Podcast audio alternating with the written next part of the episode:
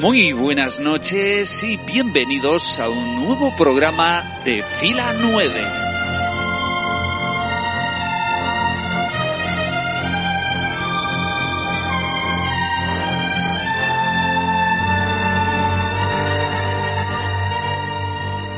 Pues sí, aquí estamos de nuevo. Ha vuelto fila 9 por fin. ¿Qué narices ha pasado?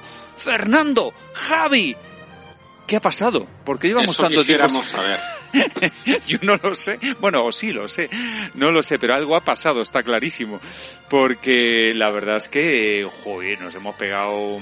Bueno, a ver, tiene una explicación. ¿Quién quiere empezar a exponer razones a justificarlo?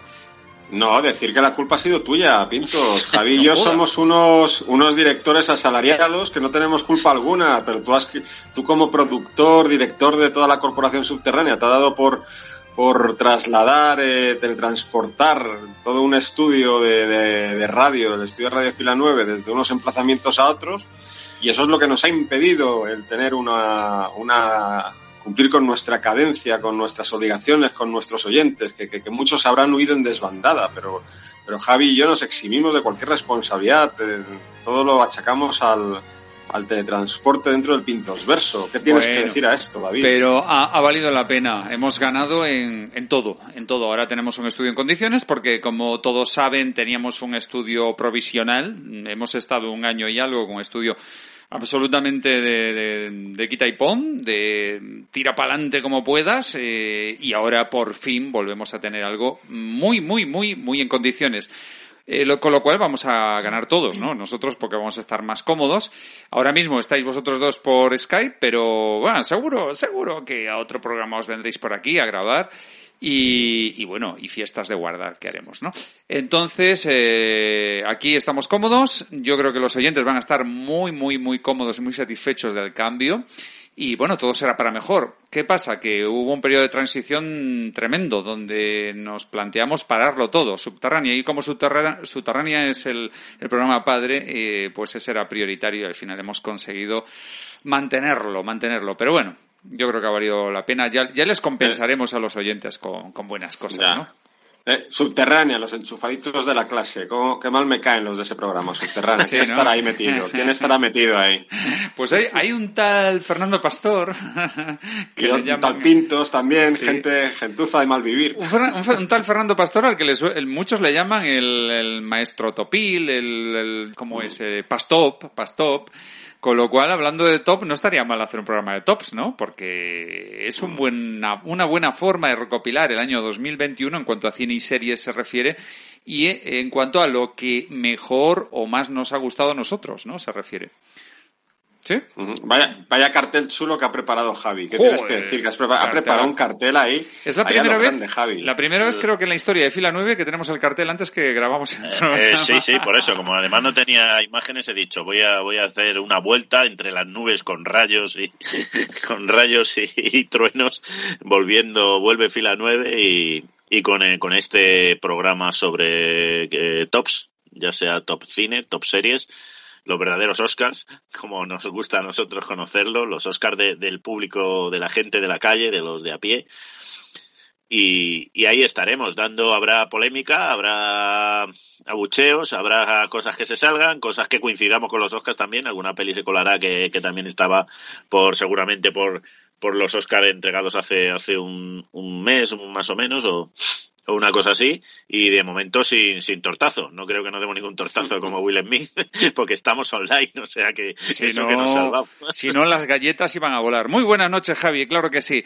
Y tenemos también, oh, increíble, a la maestra moñista, María José Serrano. Muy buenas noches, ¿cómo está usted? Buenas noches, pues aquí estoy porque he visto que me reclamaban las masas y los fanes, y he dicho, voy a volver. No, aunque solo sea hoy. No tenemos fanes, tenemos flanes. En subterráneas pues tenemos flanes. Hay muchos flanes que decían, ¿cuándo vas a volver? Pues aquí estoy, volviendo. Volviendo, ¿no? Volviendo está. Y además, como no sabéis manejar el Excel, pues ya vengo yo aquí a hacer las cuentas de qué película gana y qué serie gana todo esta hay, noche. Todo hay que decirlo, que para cuestiones informáticas, yo el primero, yo, ¡socorro, socorro, maestra! Maestra, no solamente moñística, moñista, sino informática también, menos mal que la tenemos. Bueno, pues muy bien, ese Excel está preparado pues eh, para, para ir apuntando las, las votaciones.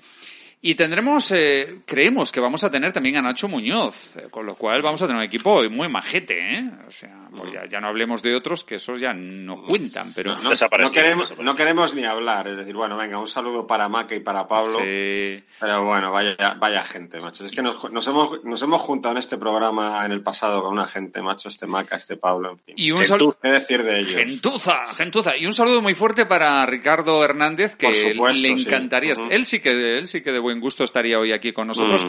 Y yo creo que lo vamos a tener en, dentro de poco. Yo creo que sí. Ojalá, ojalá, que se le echa mucho de menos al gran capitán Richie en, en, a lo ancho y largo de toda la corporación subterránea, al, gran capitán. A ver, que, es, una multinacional, ¿eh? Tenemos a Guillermo Mariño en, en Argentina, tenemos a, ahora a Jordi Vía. Bueno, hay una delegación en Cataluña que eso da, eso es espectacular, macho. Cada vez son más.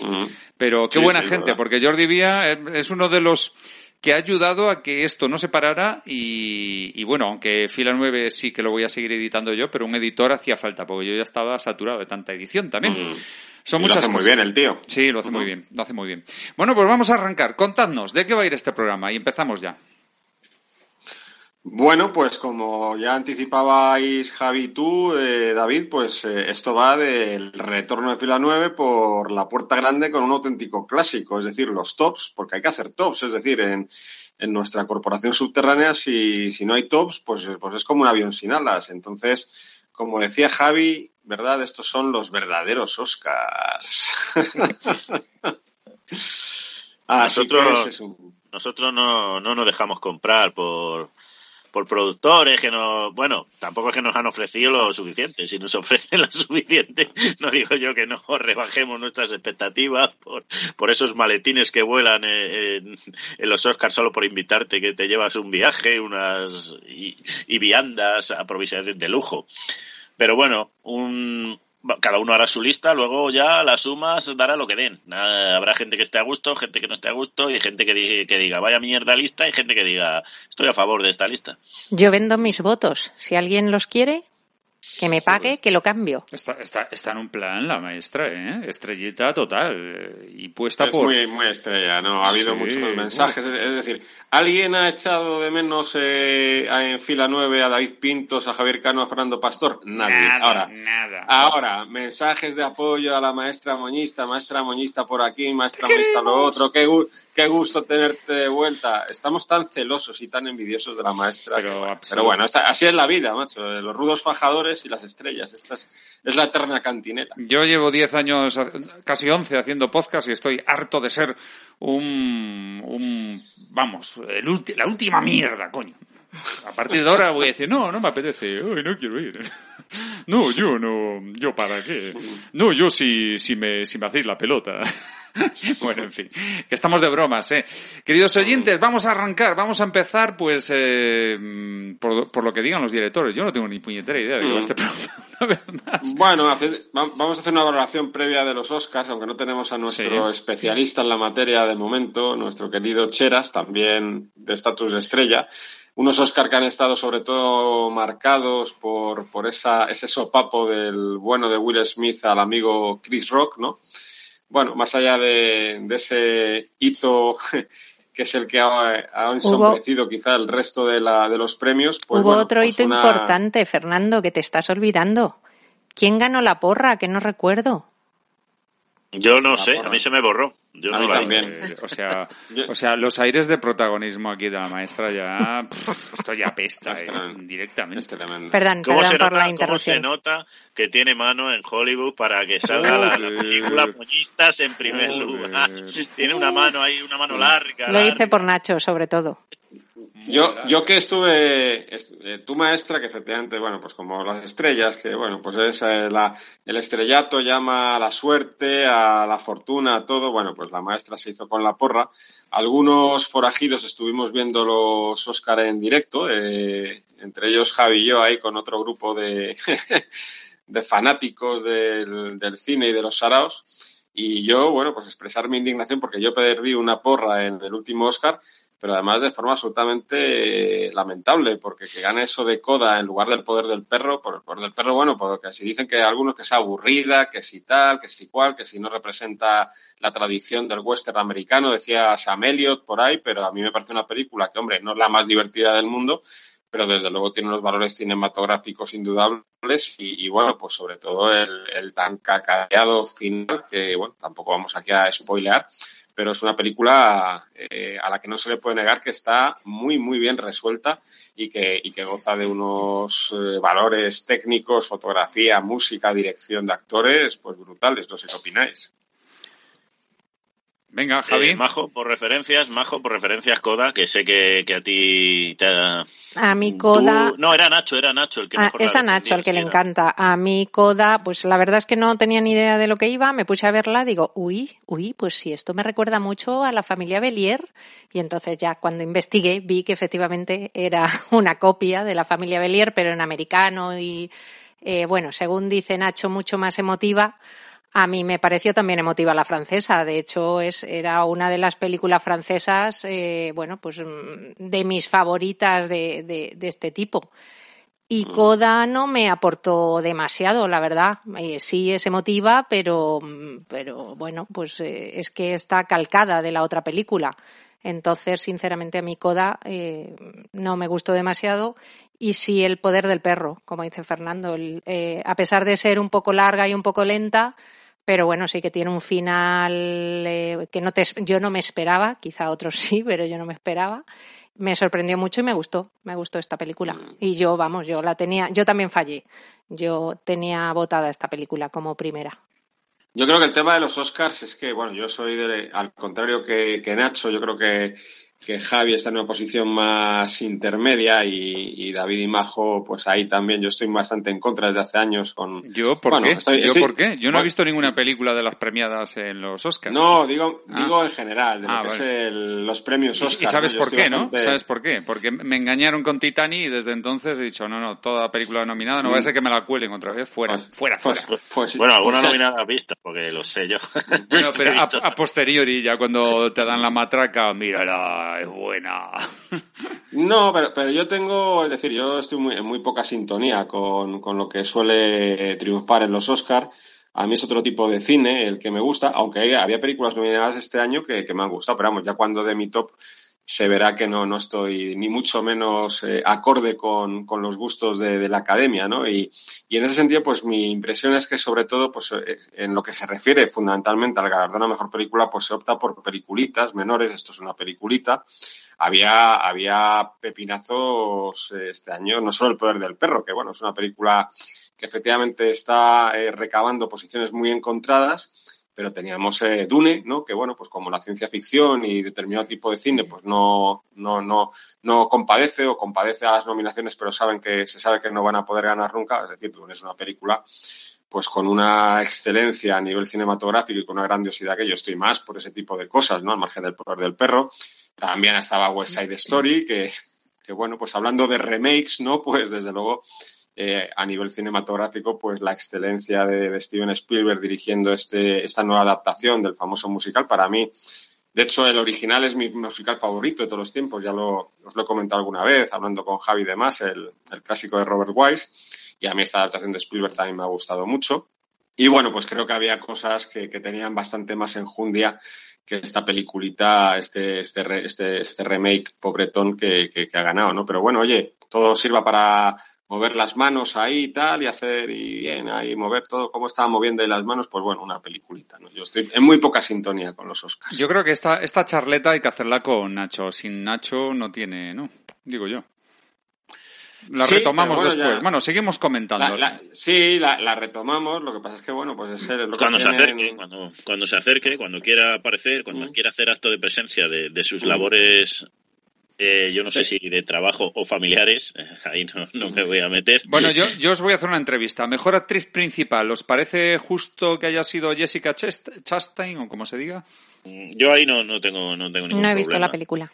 ¿No? Hmm. No. Yo la he visto hace poco y, es un papel que es bastante bueno y además que, que la tía da da un perfil completamente diferente a lo que nos tienes acostumbrado Jessica Chastain con esos papeles. Es que ella además es una mujer exuberante y aquí está muy maquillada porque tiene mucha parte del papel es el maquillaje porque tiene que parecerse a una persona real, es un biopic, también como Will Smith que ganó así interpretando a una persona real. Y también a los americanos les gustan mucho los biopics para premiar, siempre son de premiar biopics, siempre a nivel actoral, dice, porque eh, interpretar a alguien que ha vivido o, o vivo todavía, pues es, para ellos es algo que les gusta, igual que también eh, premiar a personajes que tengan discapacidades, también son muy dados a premiar a personajes con discapacidad, ya sea mentales o físicas, que, que al actor le exigen a lo mejor un, un gramo más de compromiso en la, en la interpretación, el de ya sea Daniel y Luis con mi pie izquierdo o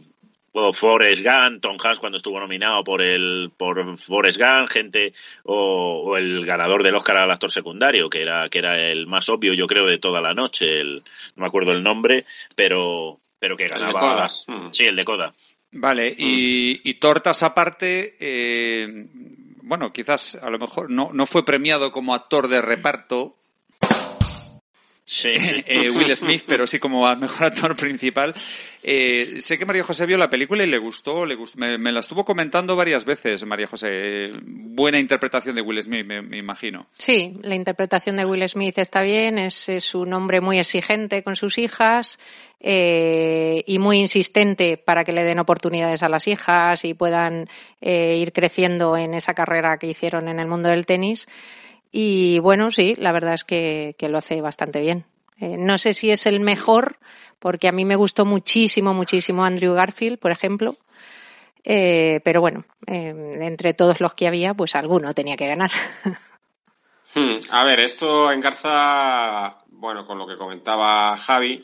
Es verdad que, bueno, pues al final este tipo de interpretaciones en películas biográficas, pues son bastante valoradas o tenidas en cuenta en los premios, ¿no? Yo tampoco, es otra cosa en la que no estoy demasiado en sintonía, ¿no? Eh, eh, a mí la película como tal, el método Williams, por la que ha ganado eh, Will Smith, me parece otra peliculita, ¿vale? Un telefilm engalanado, tampoco, tampoco me parece gran cosa y sin estar mal, ¿eh? Es decir, lo mejor, bueno, que tengamos por fin una gran, en esa película tenemos una gran villana española, que es, que es nuestra querida Arancha Sánchez Vicario, que es la, la villana, entre comillas, de la película.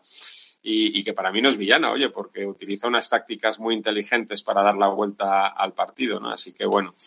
Eh, pero bueno, bromas aparte, me parece que la interpretación de Will Smith es correcta, pero bueno, se me vienen a la memoria por hablar película, de películas que han estado fuera de los Oscars. Creo que no me equivoco y esta era de 2021. Hace poco estuve viendo una película que me recomendasteis ahí en, nuestros chats. Eh, entre ellos creo que, no sé si Javi o el propio Maca, no, ahora no recuerdo, ¿no? Una película que se llama Cuestión de Sangre con Matt Damon de protagonista.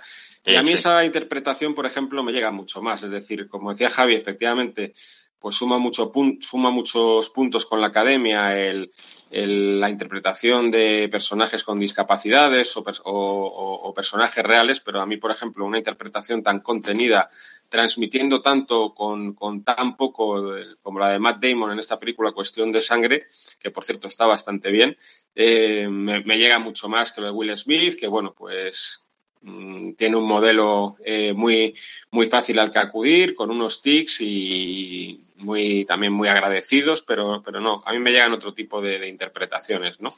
Con lo cual, pues bueno, no sé, eh, me podría gustar más, por ejemplo, creo que estaba, si no recuerdo mal, nominado también Benedict Cumberbatch, que me parece uno de los mejores mm. actores de la actualidad y creo que está muy bien en El poder del perro.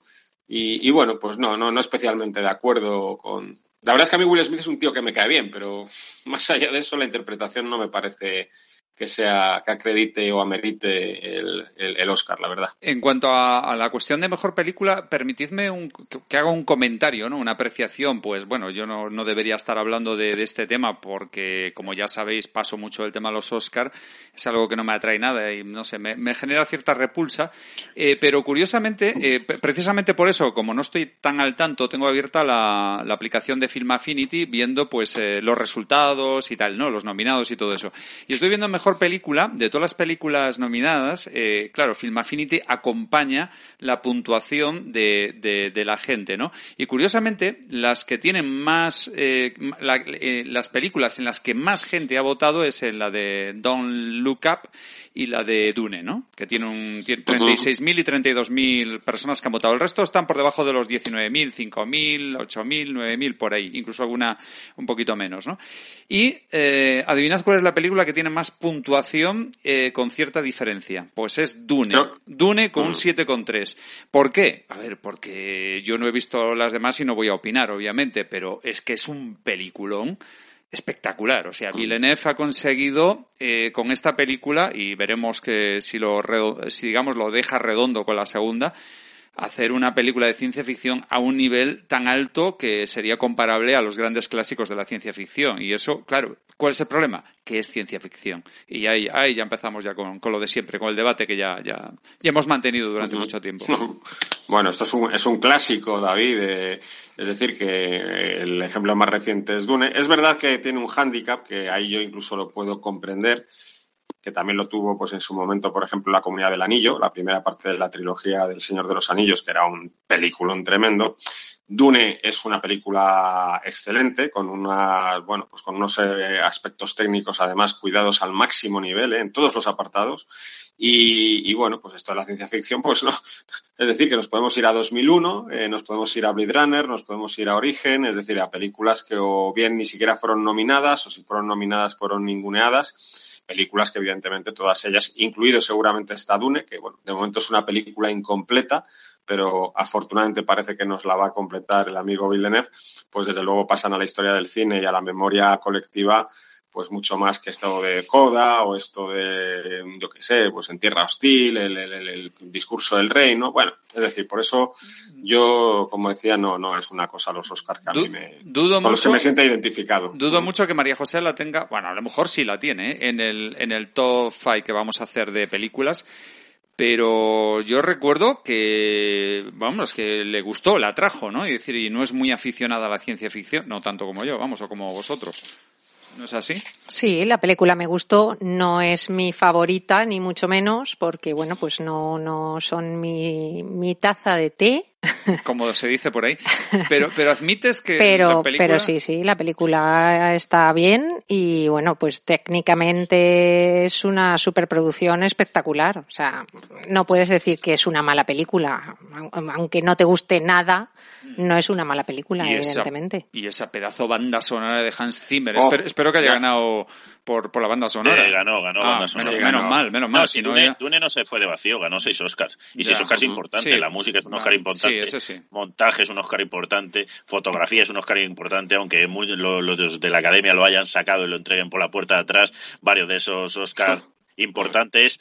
Eh, lo que pasa que era raro también que no estuviera nominado Villeneuve, al ser su película de las más nominadas, y a Villeneuve le dejan fuera, pero yo creo, como ha dicho Fernando, que van a hacer un, que pueden hacer un caso Señor de los Anillos, que a lo mejor en la segunda, si mm. mantiene este nivel de calidad, ya esté todo el paquete otra vez de nominaciones y, y el propio Villeneuve nominado y quizás se lo lleve porque por tanto por gusto de la academia llevándose lo que he dicho seis Oscars quizá de actuación menos, porque la actuación es que se queda, lo malo de la película es que se queda a mitad, de repente a mitad te dice, fun, aquí nos vamos y es como una película incompleta y quizá mm. por eso haya echado para atrás a muchos votos de, de la academia para, para votar otro tipo de propuestas. También que ellos yo no quiero decir nada, pero ellos siempre están, hay movimientos, sobre todo entre los actores y productores, para premiar a, a, colectivos, porque si te fijas, no es por ser ofensivo, porque se lo merecen seguramente, pero este año ha ganado un actor de color, un actor sordomudo y una mujer como directora. Han premiado, parece ser, parece que a casi todas las categorías, a, todos los, estos movimientos que hay que, que yo también digo que, que, la directora del Poder del Perro se lo merece. No digo que vaya a ser mejor ni mm. peor que los otros que estaban nominados. A mí me parece que había gente superior, pero ella mm. hace un trabajo soberbio en el Poder del Perro. Eh, y en cambio ya lleva demostrando que es una buena directora desde, desde hace muchos años en el piano. No es el tipo de cine que a mí más me gusta, porque es un cine más contenido, mucho de pausado, poco movimiento de cámara. Yo prefiero, por ejemplo, en dirección de este de los que estaban nominados, prefiero a Spielberg, porque la coreografía visual que hace Spielberg en este West Side Story, rememorando, remozando el, el, clásico de Robert Wise y de John Robbins, es espectacular. A mí, West Side Story, me gusta también la original, me gusta tanto como a Fernando, no es mi musical favorito, pero a mí me interesa más la parte de del movimiento de Jerome Robbins que la parte de Robert Wise que se me quedaba totalmente teatral. Y aquí Spielberg lo que hace es que esa parte de las conversaciones y no de los bailes no se te quede teatral. La, cámara de Spielberg hace que, te creas que están en el mundo real y no en un plató de, una obra de teatro. Hmm. Quizás, quizás eh, sí, perdona, Fernando. No, yo, fíjate, en el Oscar a, la, a mejor directora en este caso, tampoco es el que yo hubiera, bueno, esto es una cuestión de gusto, claro, esto para eso está, para, estamos para debatir, ¿no? Y confrontar, pero no es el que, precisamente ese no es el que más me, con el que más en desacuerdo estoy, porque efectivamente creo que hace, que hace un buen trabajo de dirección Jane Campion.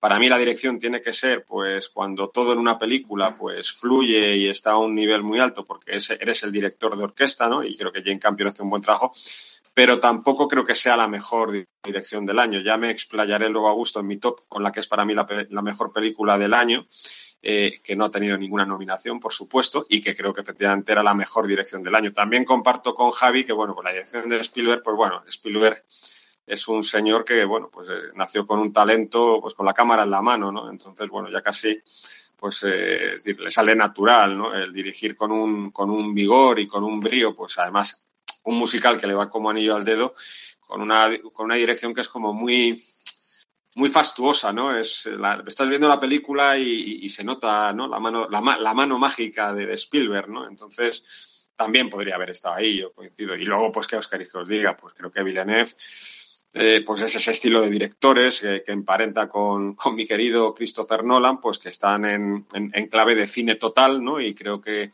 es, un, es casi un insulto que no se le haya nominado, ¿no? Es, es, es casi como una burla, ¿no? Eh, porque eh, dirigir un proyecto de esa envergadura y, de esa dificultad, ¿no? De una obra de referencia, ya lo explicó sobre todo Javi, que es muy dunófilo, ¿no? De, en el programa que hicimos sobre la obra de Frank Herbert, pues bueno, pues hay que estar efectivamente a un nivel altísimo, ¿no? Y, y eso que yo soy admirador del, de la, de la adaptación de David Lynch, ¿no? que he revisado recientemente, cómo no. Como Pero bueno, este es otro, es, es, otro tipo de adaptación, ¿no? Muy diferente. Decía que como buen linchano que eres. Eh, yo creo que lo que podemos hacer ahora es de ya presentar uno de los primeros tops, digo yo, y después, si, si acaso con Nacho retomamos eh, esto, ¿no? Y, yo creo que deberíamos empezar por la maestra porque la gente echa de menos a la maestra. La voz eh, delicada de la maestra haciendo su top para todos vosotros. Ha valido la pena, ha valido la pena esperar todos estos meses. cinco películas y cinco series que sean de primera temporada o miniseries, series nuevas, para enriquecer aquí un poco el tema. Vamos allá y después podríamos poner un poquito de música para relajar el ambiente y continuamos después, ¿verdad? La, que mande la maestra de Por supuesto. este caso. Venga, maestra, cuando quieras. Venga, pues empiezo. Pero digo, ¿mis pelis y mis series o primero pelis y luego series? Lo que digan los Primero pelis, yo creo, ¿no? Y luego series, sí. Por seguir la tradición. Vamos allá.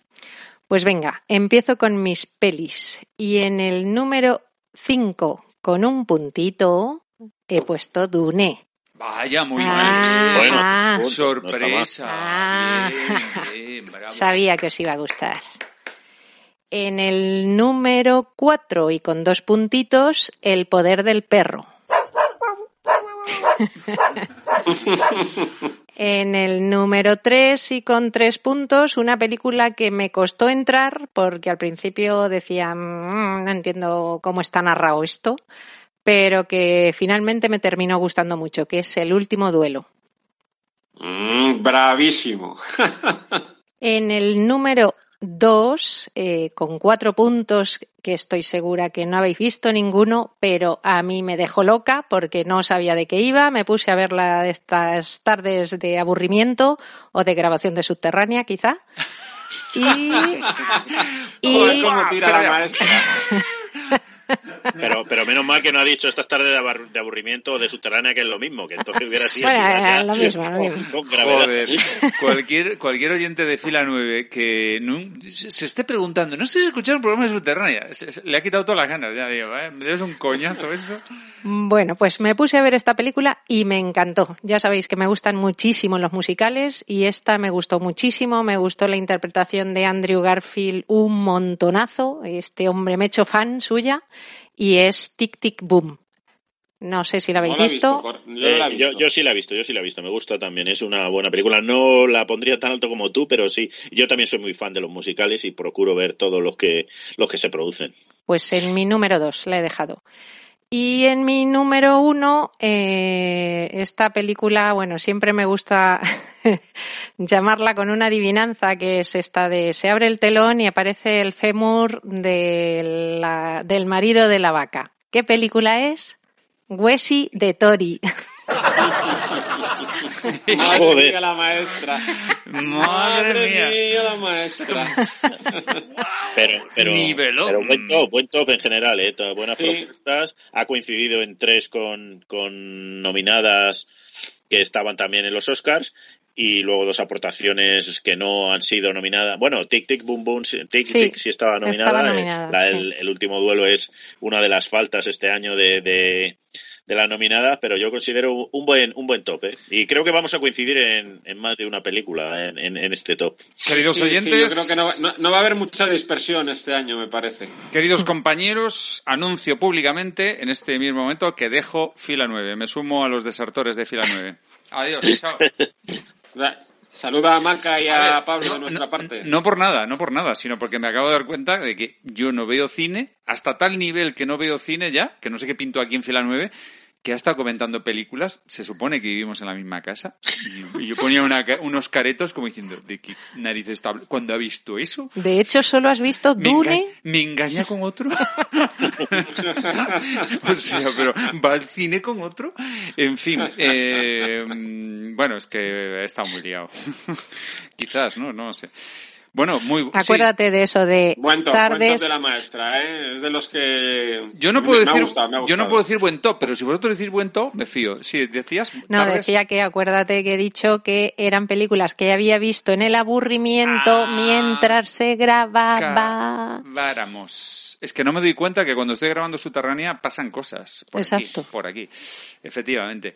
Bueno, pues ahora el top de series. Eso sí que puede que, bueno, o no que me entere de lo que hablas. Cuando quieras, maestra moñista. Mm, venga, pues. Pues paso a mi top de series. Lo que pasa es que en el número 5 me cuesta decidirme entre dos. ¿Me dejáis decir las dos y le doy medio punto a cada una? Mm. Hay que decirlo, yo también he que dejar muchas fuera. Y... Sí, hay que mojarse, maestra, hay que mojarse. Bueno, venga. Si se, empieza a tolerar este tipo de cosas a las estrellas, es que luego se, se te hace con el vestuario, macho. Bueno, pues me dejáis decir la que dejo fuera. eso sí, eso sí. Al Oscar al mejor actor le permitieron darle un sopapo al presentador. ¿eh? Las estrellas son las estrellas. En cualquier momento le se levanta y me da un hostiazo. ¿eh? No me voy a meter con su pelo por si acaso. Lo tienes precioso, ¿eh? Mm, negro, morenito, ahí, súper bonito. Qué precioso, cómo brilla. Buah, maravilla. Eso, eso no te atreves a decírmelo a mí, Pinto. Eso... a ti. bueno, mejor me callo. No, con Fernando podría, podría, podría hacer el mismo chiste que el, el, viernes, que le veo me suelta un galletazo, sí, sí, me río de su pelo. compartíamos, y eso que compartimos peluquero hasta hace poquito, compartíamos el mismo peluquero, pero él ya ha poquito. Por fin se nos ha dado visibilidad a los, al colectivo de los capilarmente desaventajados. Ya era hora, macho. Se ha dado visibilidad a todos los colectivos a y por haber. Y por fin, gracias Will por defendernos. Joder, eh, ya está bien. En fin, seguimos. Venga, pues entonces me voy a quedar, bueno, voy a dejar fuera, fuera la serpiente, que me gustó mucho, una historia bastante curiosa de asesinatos eh, rarunos, de gente que se le va la pinza y se pone ahí a matar eh, como puede, eh, que os recomiendo. Está, está bastante bien. Se llama La Serpiente. Bueno, pues esa la dejo fuera, va. Y entonces me voy a quedar en, el, en la última posición con Secretos de un matrimonio, con un puntito. Ese es, el, ese es el, remake de la serie de, de Berman, ¿no? Sí, es el remake. Sí, sí, de Oscar Isaac. Esa es. En segunda posición, en cuarta posición, con dos puntitos, voy a dejar El Inocente, la española eh, que a nosotros no estuvo, a David y a mí no estuvo muy enganchados y creo que la vimos en, en un día, en dos días, no estoy muy segura. Pero... Es muy adictiva esa serie, está muy bien, ¿eh? a mí me gustó. Pero es muy adictiva, efectivamente. a, ver, yo creo que hay que distinguir, como siempre decimos, entre lo que es muy bueno, de muy alta calidad, que a lo mejor no es el caso, pero lo que es muy adictivo y como nos gusta tanto, yo creo que esas cosas son topables. Yo comparto ese, ese concepto. Es una serie que realmente es que, joder, te tiene pegado al sofá, macho. a mí también me gusta mucho, ¿eh? Pero mm. que muy, pero que muy buena, sí, señor. Mm. Lo comparto, maestra. En el número 3, con tres puntos, voy a dejar La Asistenta, que a pesar de ser una serie que te lees, eh, bueno, la sinopsis de que va una eh, madre soltera, bueno, divorciada eh, o separada, no sé si estaba casada, separada con una niña pequeña que se tiene que buscar la vida limpiando casas porque no tiene forma de, ni siquiera de alimentar a la hija. Eh, bueno, pues mm, dices, no es muy atrayente esto, pero, pero luego te pones a verla y, está muy bien. Es, me gustó mucho también esta serie. No creo que la hayáis visto con este. Eh, sé cuál es, sé cuál es y la tengo en cartera. Lo que pasa es que tengo un atasco de series que, ya me va a explotar. Tengo el atasco ese de China que duró 20 varios días eh, por 150 carriles intentando entrar todos y, no me ha dado tiempo, pero, pero sé cuál es. Eh, y tiene buenas críticas en general. En segunda posición, otra que no sé si habéis visto tampoco, creo que no, que se llama It's a Sin, es pecado es una serie de, eh, desarrollada en los 80, cuando empezó a surgir todo el tema del SIDA. Es una miniserie, creo que son cinco capítulos, pero el tema está muy bien tratado y, la verdad es que eh, me gustó bastante. he visto otras series que van de temas parecidos, porque bueno, pues hay momentos en los que parece que hay que hacer cuatro o cinco series que van de lo mismo pero esta en concreto me, me gustó más que otras que, que, han empezado de temas parecidos y, esta me gustó mucho. Y en primer lugar, y creo que aquí sí que voy a coincidir con Fernando sobre todo, creo que con Javi, no lo sé, eh, con cinco puntos, Mayor of Easttown. Esta creo que es, la mejor la mejor serie de las que bueno pues de las que he visto este año en 2021 y, y de ahí mi, mi puntuación y mi top. Es excelsa maestra esa serie efectivamente. Yo creo que es bastante indiscutible que, que estamos ante una de las de las miniseries más sobresalientes del último lustro. Es francamente buena. Muy muy buena excelente eh, eh, opino lo mismo, no, no hay duda. Bueno, en, el, este top sí que voy a estar completamente fuera de. yo también, yo también, salvo por el número uno. algunas porque no las he visto todavía, que a lo mejor si las hubiera visto si hubieran entrado en el top por la calidad indiscutible que tienen en principio matrimonio, la del matrimonio, que, que también tiene muy buenas críticas, a pesar de que yo soy un, un profundo no odiador, pero me mantengo a distancia de, de Ingmar Bergman. Yo siempre que puedo voy a su tipo de cine pausado, pero esta es una de las películas, de las series y de la película de Bergman que, más me gustaron eh, de las que he visto. O sea que lo que pasa que es eso, como era un remake también, digo otra vez ver lo mismo, aunque sé que la han cambiado y también ahora se ha estrenado una obra justo de teatro en Madrid con Ricardo Darín que hace lo mismo. Es, es la misma obra pero cambiada también. Muy bien, pues vamos a escuchar ese tema que nos, nos propone María José. Pues he elegido un tema de la película Tic Tic Boom que se llama Therapy y donde canta Andrew Garfield con Vanessa Hudgens. La escuchamos. I feel bad that you feel bad about me feeling bad about you feeling bad about what I said, about what you said about me not being able to share a feeling.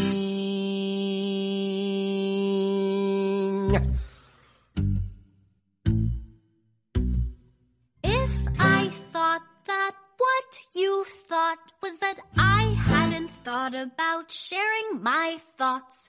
Then my reaction to your reaction to my reaction would have been more revealing.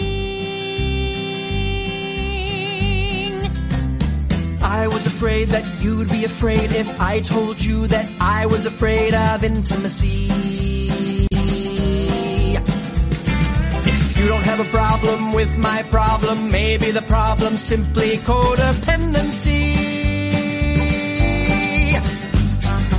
Yes, I know that now you know that I didn't know that you didn't know that when I said no I meant yes I know and that now I know that you knew that I knew you adored me.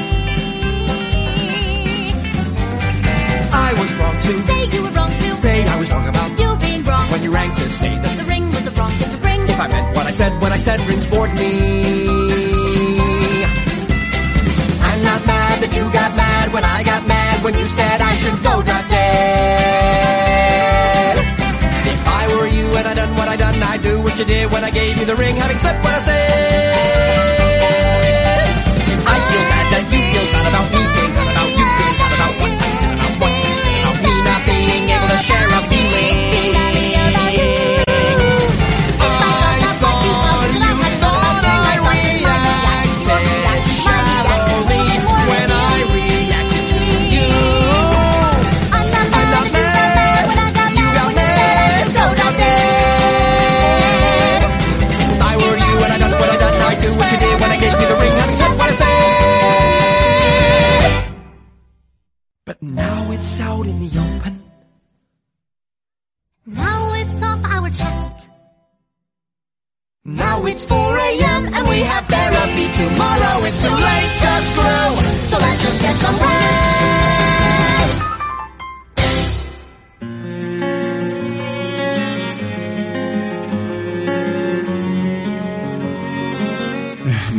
Noches.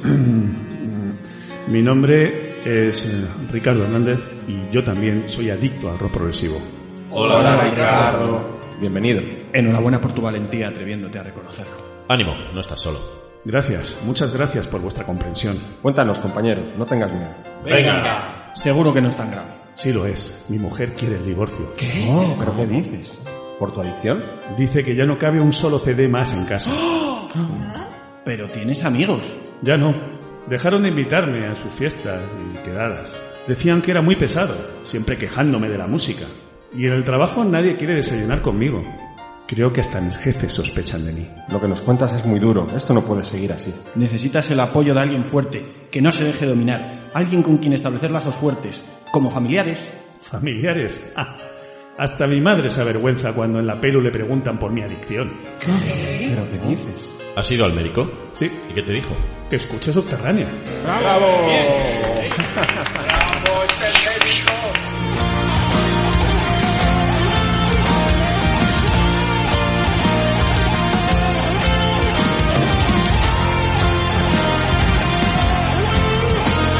Escucha Radio Subterránea. No te curarás de tu adicción, pero al menos lo pasarás bien.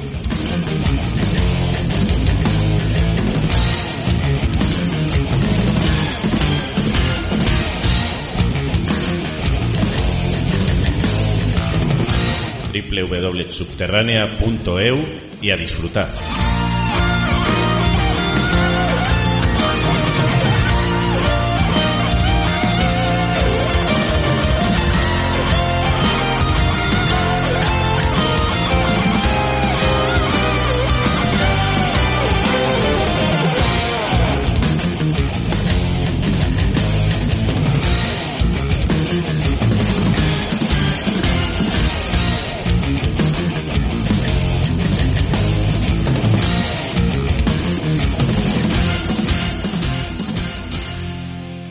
Continuamos, seguimos en fila 9. Qué gusto que ha vuelto fila 9.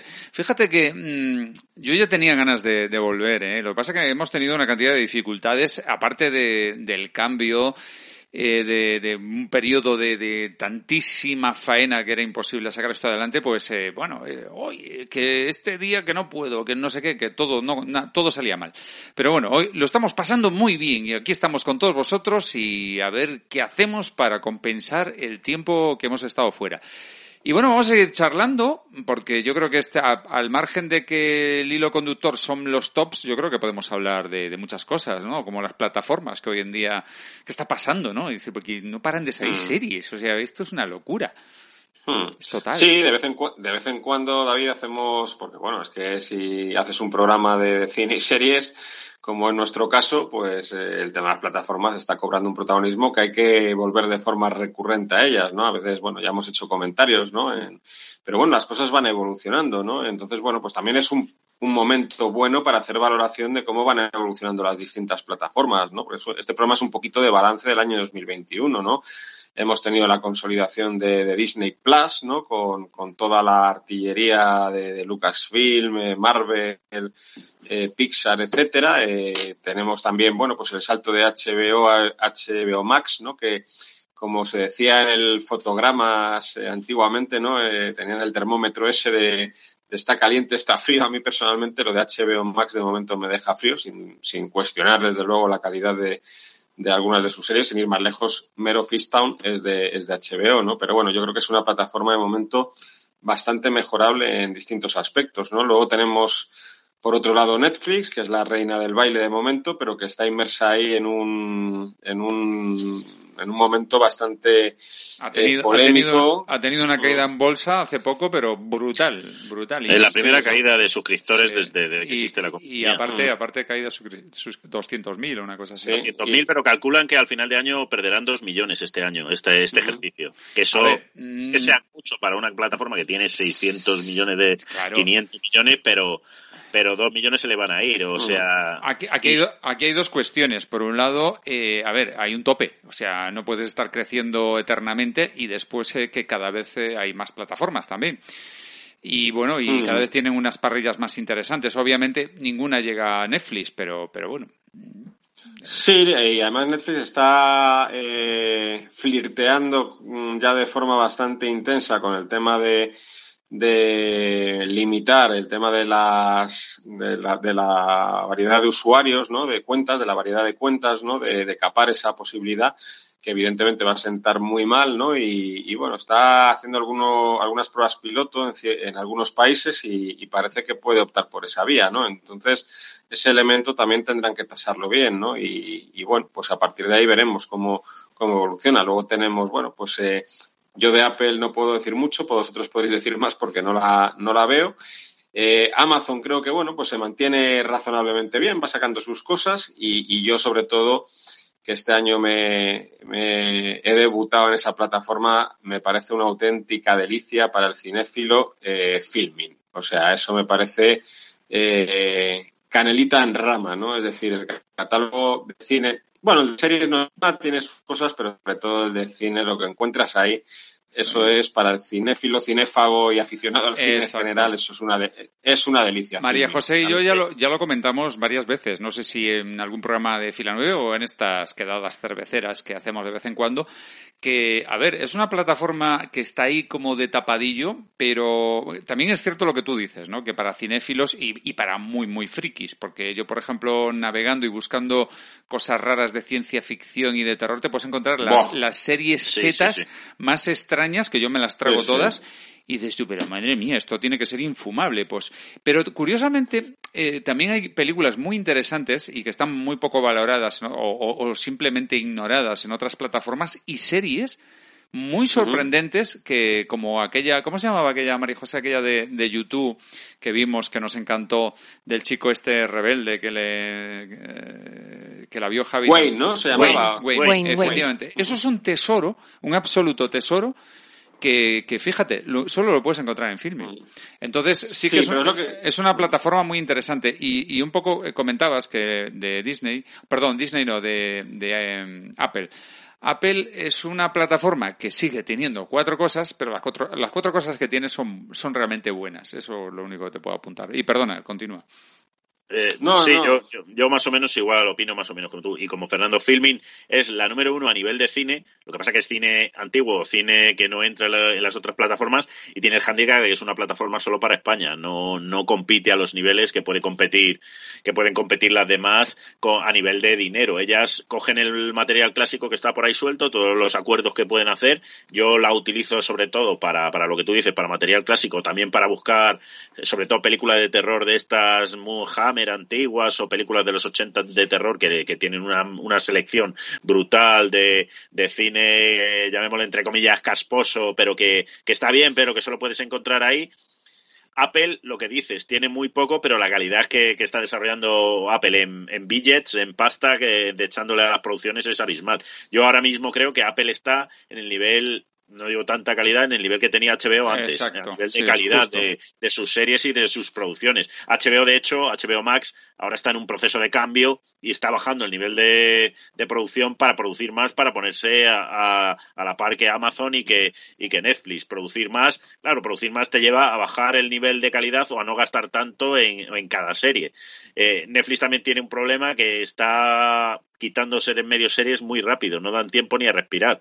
A lo mejor ha estrenado y a los dos meses se la han cargado, la gente dice, pues ya no la veo, pues si ya no voy a seguirla, ya no la veo. Esa serie que a lo mejor podía haber tenido un recorrido más largo, si la dejas tiempo, de repente se te queda ahí en el limbo de ya no la voy a ver, a no ser que sea una miniserie, ya ni la ves. Yo estoy viendo producciones de Netflix que, este, que tenían un, un acabado potente, pero que no han sido top top de visionados y, y se las cargan de un plumazo y, y eso sienta muy mal a, a la gente que sigue esas series y dice, pues me borro porque las series que a mí me gustan nunca las continúan y me, y me están llenando el catálogo de series que a, mí, a lo mejor para él no son tan buenas, pero que, que hay público que las ve. Yo, Netflix también tiene lo que no olvidemos, que tiene eh, culebrones turcos, tienen, porque meten una retail ahí que hay gustos Sí, para todos. sí. Hay gente que busca programas de cocina y los tienes, ahora tiene hasta un juego de preguntas, o sea que es un, un contenedor de, de todo un poco, es una miscelánea. A mí me da mucho... yo al juego de las preguntas, sí, al preguntados ese. Me da Es muy poco, se- es muy poco serio, ¿eh? lo de las series es muy poco Mm, serio en sí, Netflix en general. sí, sí. No solo en Netflix, pero sobre todo en Netflix. Es Y- decir, lo de dejar cancelación, lo de hacer cancelaciones además a la velocidad del rayo, pues es, es muy Claro, decepcionante. ¿no? claro. Yo preguntaría a María José, que mm, tiene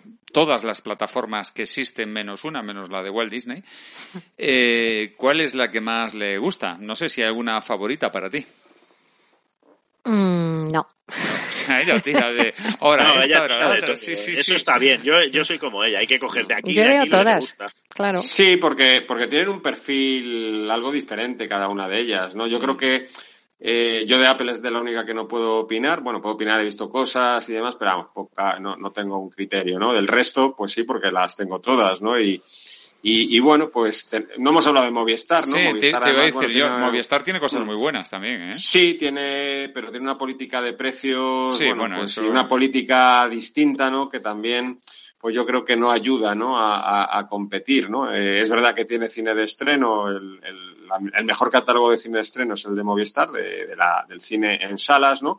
Tiene algunas series, no tiene muchas, pero tiene algunas cositas en series Sí, bastante buenas. interesantes. Y, yo creo que a partir de ahí, pues bueno, eh, creo que lo de HBO Max, yo os un día por el chat que por error se debió cruzar el HBO Max americano ahí por error y empecé a ver un catálogo absolutamente descomunal, ¿no? Y lo que tenemos aquí en España, pues es una, es una, no sé, quinta, sexta o décima parte, ¿no? Y bastante decepcionante. Eh, yo creo que la para, para cine filming es la mejor, porque hablabais de cine clásico, pero es que tiene de todo. Es decir, si eres aficionado al western, te encuentras con unas cosas maravillosas. Tienes también algún cine actual un poco más de autor, más independiente, más marginal, que también es muy interesante. Cine de culto, cine mudo, tienes de todo, ¿no? Y, y realmente merece mucho la pena. Y yo Netflix, a ver, a mí hay mucha gente odiadores de Netflix, yo no lo soy. Creo que efectivamente es muy dañino pues el tema este que ha comentado Javi, de lo de las series que dejan a medio cancelar, pero creo que el catálogo de Netflix es sobre todo muy rico, ¿no? Es decir, es verdad que mucha gente critica a Netflix porque es verdad que tiene lo que algunos consideramos, pero oye, que hay gustos para todo, pues como mucha purrela, ¿no? Pero Netflix tiene cosas buenísimas también, tiene series excelentes. Netflix tiene y- las do- la- mis dos series favoritas. Por eso digo que Es es, que parece que hay quien se queda con, la- con, con- con el reverso tenebroso de Netflix, pero Netflix tiene muchas cosas buenas, ¿no? Y, y bueno, pues Amazon yo creo que está ahí en un término medio y Disney Plus, pues hombre, pues a los que yo me confieso culpable, pues si te gustan estas mandangas de Marvel, de Lucasfilm y tal, pues tienes que estar ahí, ¿no? Porque yo, yo sí quiero ver las series de Marvel y quiero ver, pues soy así. De... Eres un mandanguero. Soy- HB Soy un HBO mandanguero. lo sorprendente que tiene últimamente es que te estrena películas y os lo comentaba el otro día en, en el chat porque me sorprendió la última de Batman que, que se estrenó en los cines, ¿cuánto? ¿Hace un mes? ¿Un mes y... 45 días, creo. 45 días deja entre el estreno en cine y, y que salte a las plataformas. De hecho, el otro día, el otro día cuando vimos que estaba en, en HBO era, ¿pero es la nueva? ¿Seguro? ¿Será, será una copia? ¿Será otro Batman? Y no, efectivamente, es, es la nueva Por- película. Por cierto, y ahora que lo mencionas, Majo, tenemos comprometido desde hace tiempo con nuestra audiencia un especial sobre Batman, coincidiendo con estos tiempos de estreno de, de la película de Matt Reeves y, y bueno, todo llegará, esperemos, ahora que ya la, la maquinaria de fila 9 ha vuelto a, a Pues funcionar. va a ser interesante porque esta última.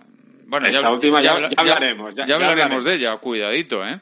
Cuidadito, ya hablaremos de ello. Quiero hacer una cuña, una cuña rápida. Si tenéis Movistar, no os perdáis la serie de comedia americana Super Perdidos. Nacho está ya. Ya está. Tenía que hacerlo porque la terminé hoy y me ha encantado. O sea, fíjate que yo soy más de series de comedia eh, inglesas, son buenísimas, y alguna francesa, pero esta, esta me lo he pasado teta. Eh, Nacho ya está. Vamos a conectar con Nacho Muñoz. Eh, a ver si está Nacho ahí. Nacho, Nacho, te tenemos. Ah, sí, lo vemos en pantalla ya. Por aquí, por aquí ando, por aquí ando. ¿Qué tal? ¿Cuánto Qué tiempo? bueno, ¿cuánto, tiempo? Ha vuelto fila 9, por fin. Nacho Muñoz Delgado, qué grande. Muy buenas. ¿Qué tal Muy estás? buena. Pues ahí, ahí vamos, ahí vamos. Ahí vamos, ahí vamos. Que, que mucho tiempo, oye, no, supongo que lo habéis comentado, pero Sí, esperemos sí. que este regreso ya sea sostenido en Sí. el tiempo, ¿no? Ahora, ahora todo va a volver a la normalidad en Subterránea Radio, Subterránea Podcast, en, en todo lo que es la plataforma o como dice Fernando, la, ¿cómo le llamas tú? La corporación. La corporación. Sí, porque lo que necesitaba es como si eh, lo que le pasó a Subterránea es que de repente, pues yo qué sé, eh, desapareció el estudio y no- nos quedamos en un, en, un, en, en una, en un barquito ahí flotando y haciendo lo que podíamos, intentando llegar a una isla y hemos llegado a una isla maravillosa y ahí estamos. Entonces ahora ya estamos creando, construyendo una nueva civilización. Y esto volverá, sí, sí, por supuesto que sí. Eh, bueno, pues, pues nada, eh, tenemos el top de María José, hemos estado hablando algo de los Oscars, pero podemos seguir hablando y ahora estábamos justo, acabas de entrar, que estábamos hablando de las plataformas. ¿Cuál es tu plataforma favorita, Nacho? A ver, eh, a mí sinceramente la que más me gusta es HBO. Yo sé que es una posición minoritaria porque claramente la que triunfa a nivel de, seguimiento, de, de- de pinchazos y demás es, es Netflix, claramente. Pero a mí, aunque hay, por supuesto hay series y películas de Netflix que me gustan, HBO en series, el catálogo de películas eh, reconozco que es, es pequeñito, pero en series HBO tiene una calidad para mí eh, brutal. O sea, hay una cantidad de series buenas en HBO que me encantan. Entonces yo, si me tengo que elegir una, en el fondo, veo todas, ¿eh? porque ahora es la forma que tenemos ahora casi de, consumir, eh, sobre todo series y cine.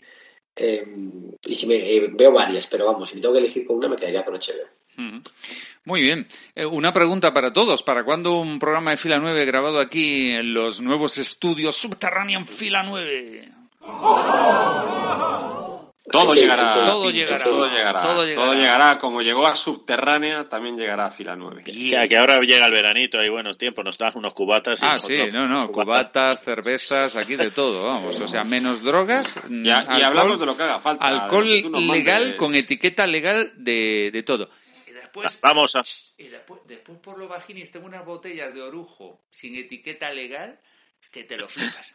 Esto creo que no ha Esas quedado grabado. esas son las buenas. Esas, son las buenas. Esas están en la bodega, escondidas por si entra la, como decía, la proglicía, en este caso la filanovecía. bueno, pues nada, seguimos. Eh, no sé si algo más que comentar sobre las plataformas. No, No. bueno, era hacer un poquito un, eh, un- un estado de la nación de las plataformas, Vale. ¿no? Pues ya lo hemos hecho, yo creo. Mm. Bueno, pues pasamos a otro top. Eh, no sé si cederle el puesto a Nacho, que se acaba de incorporar, o doy yo el mío, como queráis. ¿eh? Sí, Nacho, venga. Nacho, tú. Venga, sí. no- no sé. A. No, a ver, si yo lo, lo he encantado, pero si lo ha hecho ya Majo, que solemos tener bastantes coincidencias como maestros Vale, pues a lo, lo- mejor lo hago yo para romper. alguien, alguien más eh, diferente, pero vamos, como queráis. ¿eh? Venga, lo hago yo para romper. Vamos allá. Vamos con... lo- Yo voy a ser rápido. Eh, en el número 5 de películas, eh, una película española que me gustó muchísimo y no sé si la habréis visto. Bueno, vosotros creo que sí y los oyentes no lo sé. Apuntaros esta película, Las leyes de la frontera. Además, yo, buena. yo que viví en. Cataluña y que me encanta Girona, Sí. ese Girona de, de hace unos años, a María José le gustó mucho también. Muy buena película, ¿eh? Sí, sí, sí. Eh, Es muy bonita esa película, está muy bien. eh, no está en mi top, ya hago un spoiler, pero a mí me gustó mucho esa película. Daniel Monzón es un director Sí. que, que da bastantes alegrías. La, la mayor de todas nos la dio con Zelda 211. Pero estas leyes de la frontera, eh, una alegría que haya salido aquí en los tops de fila 9 porque es una película muy, muy maja. Además, a mí particularmente, eh, esa- esta película me ha hecho descubrir a una serie de actores eh, catalanes que quizás a lo mejor no hayan participado mucho en, en cine a nivel nacional, que, que me, me han dejado deslumbrado. O sea, hay un par de actores ahí que son brutales, brutales, muy buenos. Bueno, en el número cuatro, atención a mi queridísimo Guy Ritchie y ese despierta la furia eh, con Jason Statham ahí espectacular, como siempre. Y, es que no sé, este hombre a mí me encanta, me encanta este actor. Yo sé que es un actor de acción, de dar mamporrazos y tal, pero como digo, como, como digo yo siempre, María José de Jason Statham, ¿qué digo exactamente? ¿No te acuerdas? Viva su, viva su flequillo. Me, encanta, me encanta cómo reparte, me encanta cómo reparte, más que Will Smith. Y, y efectivamente es un tío que sabe repartir, pero además eh, a mí me parece buen actor dentro de ese papel de, de, de mamporrero, o, bueno, o digamos. Pero es que yo creo que con Guy Ritchie, o no sé si es que Guy Ritchie está cómodo con Guy Ritchie, pero Guy Ritchie le sabe sacar mucho partido. No os perdáis esta, esta película tan buena. Es el que le descubrió para, Sí, para el cine. sí. Guy Ritchie es el primero con el que debutó y yo creo que ya le tiene calado. Sí, totalmente, totalmente. Y en- David, una de las mejores películas de acción de los últimos años, en mi opinión. sí, sí, sí, sí, sí, muy buena. Seca, sobria, al grano, sin gilipolleces ni un humorcito tonto de ese Sí. que asoma tanto últimamente. Una película muy, muy al grano y, y vibrante, muy, muy buena. Si te gusta el cine de acción, yo que soy muy fan del Es- cine de acción, hay mucha gente que lo odia, Sí. pero si te gusta el cine de acción, es de obligado visionado esta película. No, no es, visionado. no es una adaptación, pero sí está ligeramente inspirada en una película francesa para algunos de culto, pero bueno, yo creo que es una película bastante de arte y ensayo, que obviamente no es ni la mitad, ni un cuarto de la mitad de entretenida que esta, y que, pero bueno, simplemente como, en- como comentario. Y, y en el número Sí, 3, el tra- el tra- la película es El Transportista. Efectivamente, El Transportista. En, en- en Netflix, por está en cierto, para quien la Netflix, quiera ver. sí, sí. Es densilla, ¿eh? Esta es otra historia. Mm. Y en el número 3, precisamente, una película francesa que me ha encantado absolutamente y con un Gilles Lalouch eh, excelso, con una interpretación sublime. Mira que me gusta este autor francés. Y estoy hablando de Back North, que es una película mm, eh, policíaca, eh, de, corruptelas. Y esto es una cosa que los franceses saben hacer muy bien. Saben tratar muy bien el cine policíaco y también la- las cuestiones de corrupciones internas y estas movidas. Una película absolutamente recomendada. Eh, VAC Nord, de Norte. A mí esa me convenció algo menos, Katy. Sí, lo sé, mejor. lo sé. No, me, no me disgustó, pero a mí que me gusta el thriller francés, incluso el polar que se llama, ¿no? El cine negro clásico francés está, y soy muy, muy, sabéis que soy muy seguidor de Olivier Marchal, también Nacho y Javi, que por los lioneses y por Mm. Sí. tantas películas. Eh, Bronx incluso, que está en Netflix, está bien, la reseñamos aquí en Fila Nueva. Esta película me dejó un poco, eh, esperaba más, la verdad, pero bueno, yo- no está mal. Yo es que me lo pasé en grande y además es que, no sé, es que le, le tengo un cariño enorme. Me, me cae súper bien y me encanta este actor. El Gilles Lalouch es para mí uno de los grandes franceses actualmente. Y en el número dos, una película que es que yo cuando anunciaron que iban a hacer esta, esta película, dije yo, no, no, ¿por qué? ¿Para qué? No es necesario. Qué estupidez. Pero bueno, lo típico, es como la, la vas, la, eh, cómo es la, la historia esta, el meme este, la vas a ver y lo sabes, ¿no? Y efectivamente, al final la fui a ver al cine. Estoy hablando de la película de Lana Wachowski, Matrix 4 o, o Resurrection, que me, Atención. que me ha parecido una auténtica sorpresa y una auténtica maravilla de película y que está posicionada en el número 2 de todo el ranking de películas de Matrix después de la 1 y muy, muy a la par de la 2 que para mí es, es, es excepcional esa película. ¿Por qué? Porque para muchos serán, bueno, más de lo mismo. No te creas, no te creas. O sea, esta, esta película tiene una, una injundia detrás tremenda. Ya comentaremos cuando hagamos el especial de, de Matrix 4. O, perdón, de Matrix. Y en el número uno, pues eh, está clarísimo, ¿no? Yo creo que está muy claro. Dilo tú, Fernando. Frank Herbert's Dune. Correcto, peliculón, absoluto, vamos, o sea, ¿cómo, cómo hemos disfrutado en el cine con Dune? Madre mía, oh, pero con la boca abierta, cayéndose en la baba, con esa música, ese espectáculo de imágenes, esas buenas interpretaciones, va, maravilloso. Gra- Hay películas que son que es obligatorio verlas en Sí, cine. Dune sí, es una sí. de ellas. Esta última Batman de Matt Reeves es otra, por mencionar dos además, así. además en esta, en estas, eh, en este top 5 mío, ah, hay tres directores, eh, bueno, mejor dicho, dos directores y una directora ahora, que son de mis directores favoritos contemporáneos. O sea, una Wachowski, Villeneuve. Villeneuve, eh, que no me salía ahora, efectivamente, Villeneuve y el gran Guy Ritchie. Con lo cual, muy contento con este top. Y paso a daros el top de, de series. Y bueno, aquí sí que a lo mejor soy un poco polémico, ¿no? No lo sé, no lo sé. Bueno, yo voy a ir para adelante. Hombre, lo de Matrix. sí, sí, ya con de Matrix, polémico eres. Matrix es polémico. Ya con Matrix, mete, joder. Matrix, Matrix es un, es un peliculón, ¿eh? O sea, a ver, ¿eh? No, O sea, a ver si va a haber...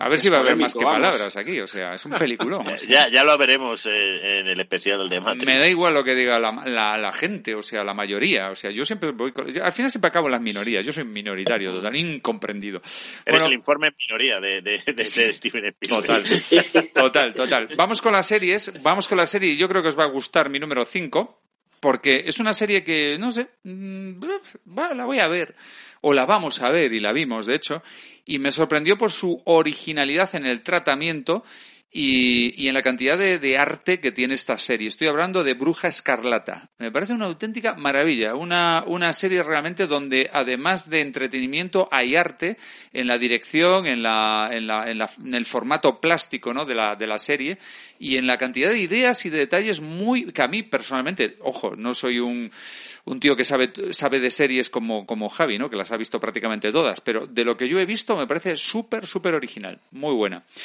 Y- Bastante más polémica la de Matrix que Bruja Escarlata, David. No, Bruja Escarlata es una, es una serie Buenísima, sí, que, sí. que tiene, tiene sus cositas, ¿eh? Tiene Sí, unos puntos de, sobre todo los primeros episodios, con todo el rollo ese de las homenaje, del homenaje a las telecomedias americanas y tal. Sí, sí. Tiene detallitos de calidad, ¿eh? Está Es- muy, está- muy cuidada, Mm. muy cuidada. eh, O sea, los guiños, los, todo, todo está muy bien, todo funciona. está ahí. bien, está bien. En, en el número 4, una serie que yo creo que ha pasado bastante desapercibida por, por la mayoría del público, pero que yo disfruté como un enano. Pero como un enano, me encantó. O sea, quería ver otro, un capítulo tras otro. Como, como la disfruté tanto, pues la, pues la he metido en el top. Ya está. Se llama La, la Costa de los Mosquitos. ¿Mm? Me gustó Yo vi la película de Harrison Ford, pero Sí. no he visto la serie. Pues la serie a mí me encantó. Ya está. En el número 3, una serie que yo creo que es una de las que más ha gustado eh, a nivel general. Eh, una, una serie que cuesta entrar, pero a partir del, del último minuto del capítulo 4 dices ¡Oh! ¡Dios! Y el capítulo final es ¡Oh! Sí, señor. Esto sí que es arte. Misa de medianoche. Oh, Bueno, buena. seriazo, Bueno, ya. ya, Ya por encendido debate aquí en la- en la- entre los miembros de Fila Qué 9. pena, qué pena que esto sea un podcast y no se pueda ver la cara de Nacho. O sea, bueno, hecho-. Eh, se ha Yo hecho creo la- que esa va a salir bastantes veces. O sea que... Espe- espe- espérate a dejarte pegados los- Sí, sí, sí. las manos a la cabeza, cheras, ¿eh? Que, que- Manos que yo creo a la que va a salir cabeza. alguna vez más. Vamos, ese último capítulo es que hay que verlo en bucle, es una auténtica gozada, una maravilla. Walking, pero- Walking Dead. Walking No, Dead. no, Walk- Walking Dead mola mucho también.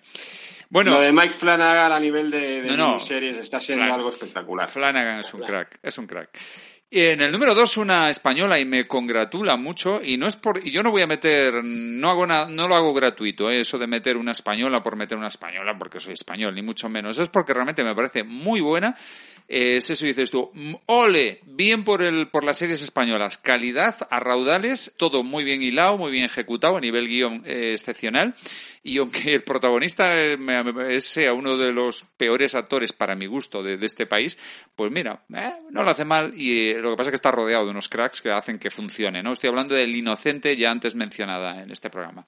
Mm. El, prota- el actor protagonista ya anticipamos que es el próximo invitado en- aquí en Fila 9, con el, que, con el que podrás discutir este extremo de Sí, bueno, no, no pasa, querido David no pasa nada que entre gallegos nos entendemos, ¿eh? hasta como si nos ponemos a parir nos entendemos, no pasa nada.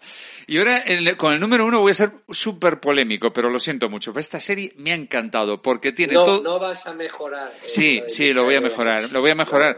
Tiene todos los ingredientes de lo que a mí me gusta, tiene, tiene esos escenarios eh, muy cuidados que a mí me gustan mucho, tiene un protagonista principal que me ha sorprendido otra vez muchísimo y es alemán y sale en Dark.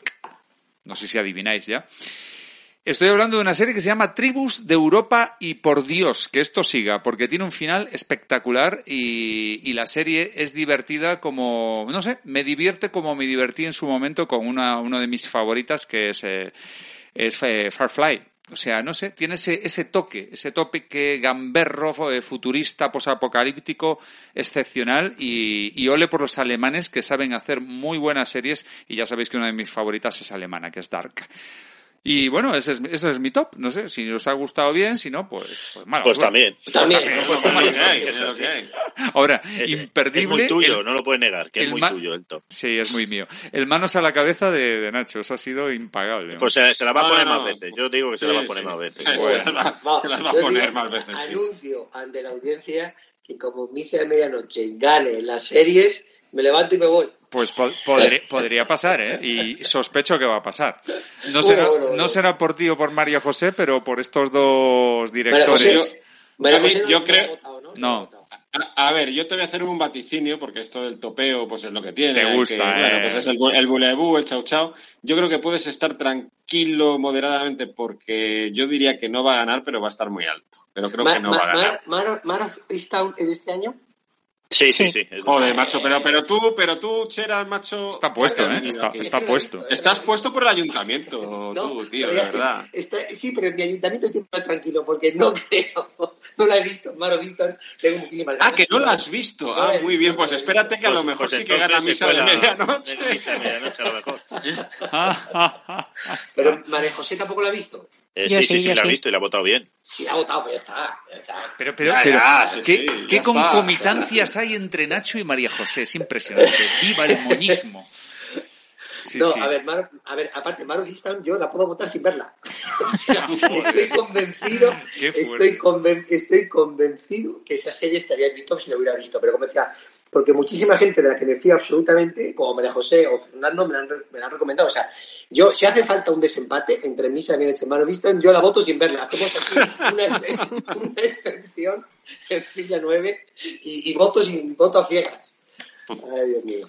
Bueno, ¿Con muy qué bien. tema musical nos vas a obsequiar, Pintos? Pues no tenía nada pensado y puede que me tire a la piscina, porque igual no encuentro nada, pero me voy a tirar a la piscina. Pues con lo que encuentre por ahí de música de tribus de Europa. Venga, a machacaros bien. Ala, Ala, ay, a lo loco. saco. Vamos a escuchar la música que suena en la serie alemana Tribus de Europa. A saber lo que es eso.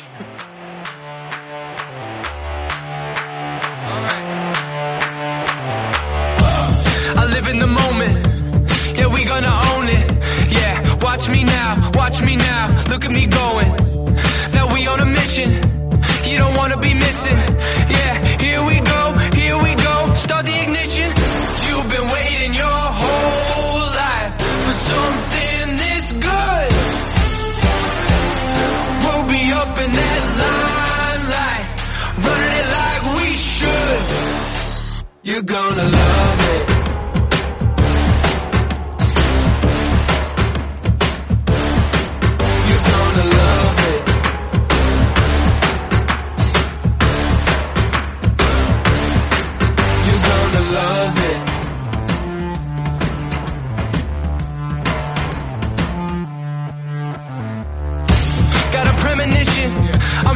demolition. Start it up, start it up. I want my recognition. Living so bold, I don't.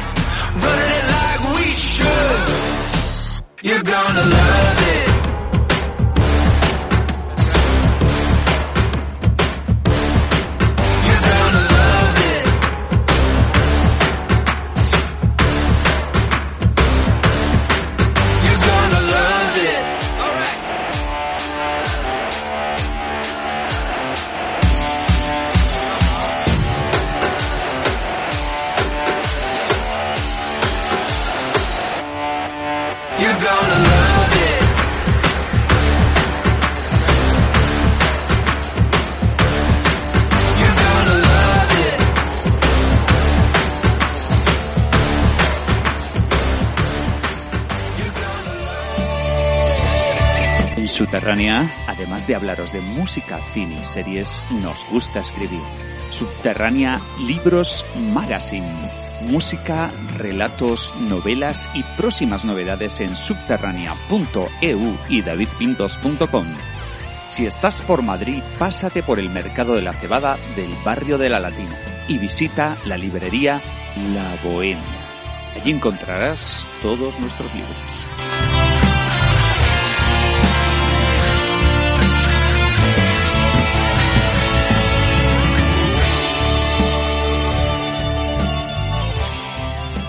Hostia, qué mal, qué mal ando de pasta. ¿Tenéis pasta por ahí? Necesito dinero, dinero. Dinero, Eh, dadme dinero. O bueno, Yo o- Bizum, o yo Bizum ya, Bizum. Bizum, mándame un metálico Bizum. ya ni lo veo, ni, ni lo huelo. ¿Cómo está, Pone- pon- ¿Cómo está la industria? ¿Cómo está la industria? ¿Está jodida de ¿Qué? pasta o va bien? Pintos, estoy escuchando de fondo el tema Money de Pink Floyd. Conectamos con Universo Subterránea. Efectivamente, está sonando, ¿eh? Sonando, fíjate. Mira cómo...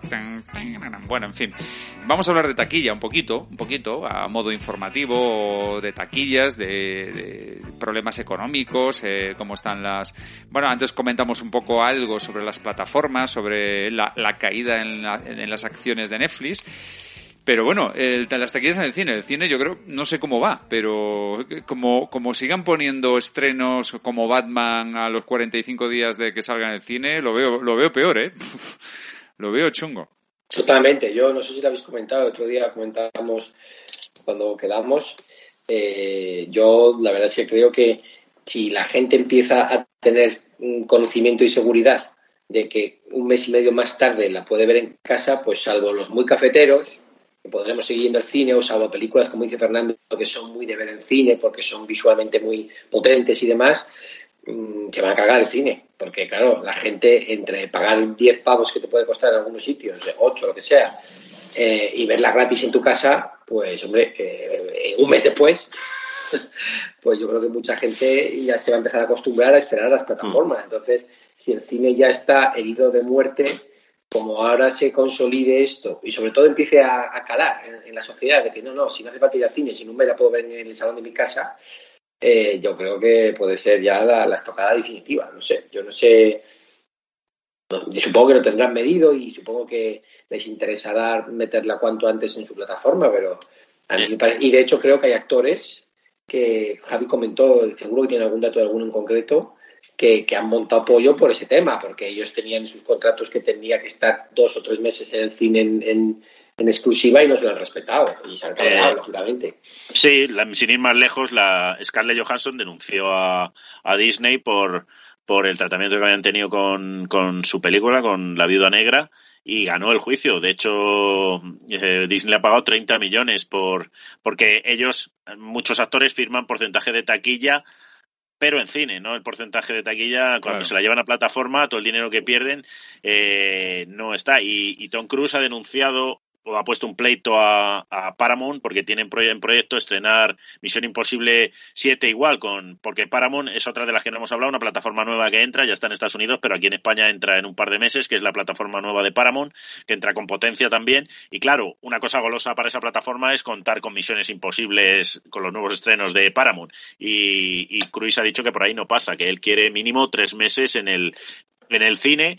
Lo que pasa es que luego ya, como es a nivel de derecho, no sé, Warner, a Warner con Batman le ha salido bien porque la, peli- la película ha hecho mucho dinero en cine y, en y también al llevarla a HBO, HBO Max, eh, también es un, a nivel de, gente que se una a la plataforma que no haya ido al cine para verla, también van a conseguir que es lo que buscan, que, que la gente se, se dé de alta en HBO Max. Pero claro, es una cosa de ahora, sí, como dice Nacho, más adelante la gente sabe que se va a esperar a 45 días y la va a tener, a lo mejor dejan de ir al cine. No sé hasta qué punto es bueno, no sé hasta qué punto es malo, me imagino que lo tendrán medido, pero, pero va a ser un, un problema. A películas pequeñas yo creo que, que, no le va a afectar. Lo que pasa es que las películas pequeñas eh, yo creo que se van a estrenar muchas directamente en plataforma ya, porque el cine está cambiando de una manera, de una manera abismal. Una pregunta, y las, igual que Marvel, digamos, está en la plataforma de Walt Disney, DC ¿Está en HBO o está repartida sí, en, en HBO, en HBO. HBO. Vale, vale, vale. Bueno, está lo, lo, aquí en HBO Max está de DC lo que está de DC. Por ejemplo, eh, las películas de animación de, de, de, DC que son, bueno, pues numerosas, hay solo una pequeña muestra, ¿no?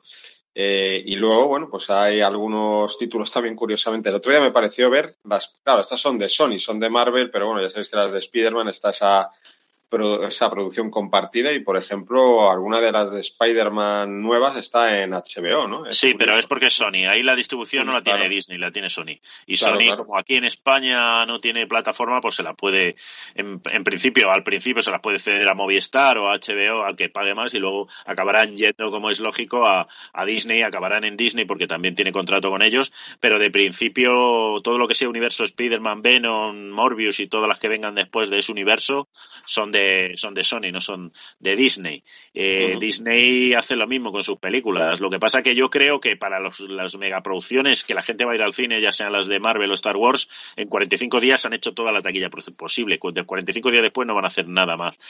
Porque, porque ya no van a hacer dinero casi en taquilla y es un punto también para sus plataformas para que digan, coño, que ya tenemos la última de Batman o ya tenemos la última del Doctor Extraño y gente sí. se sume a, a la plataforma. Eso sí, yo, Sí, yo creo que un camino dantesco.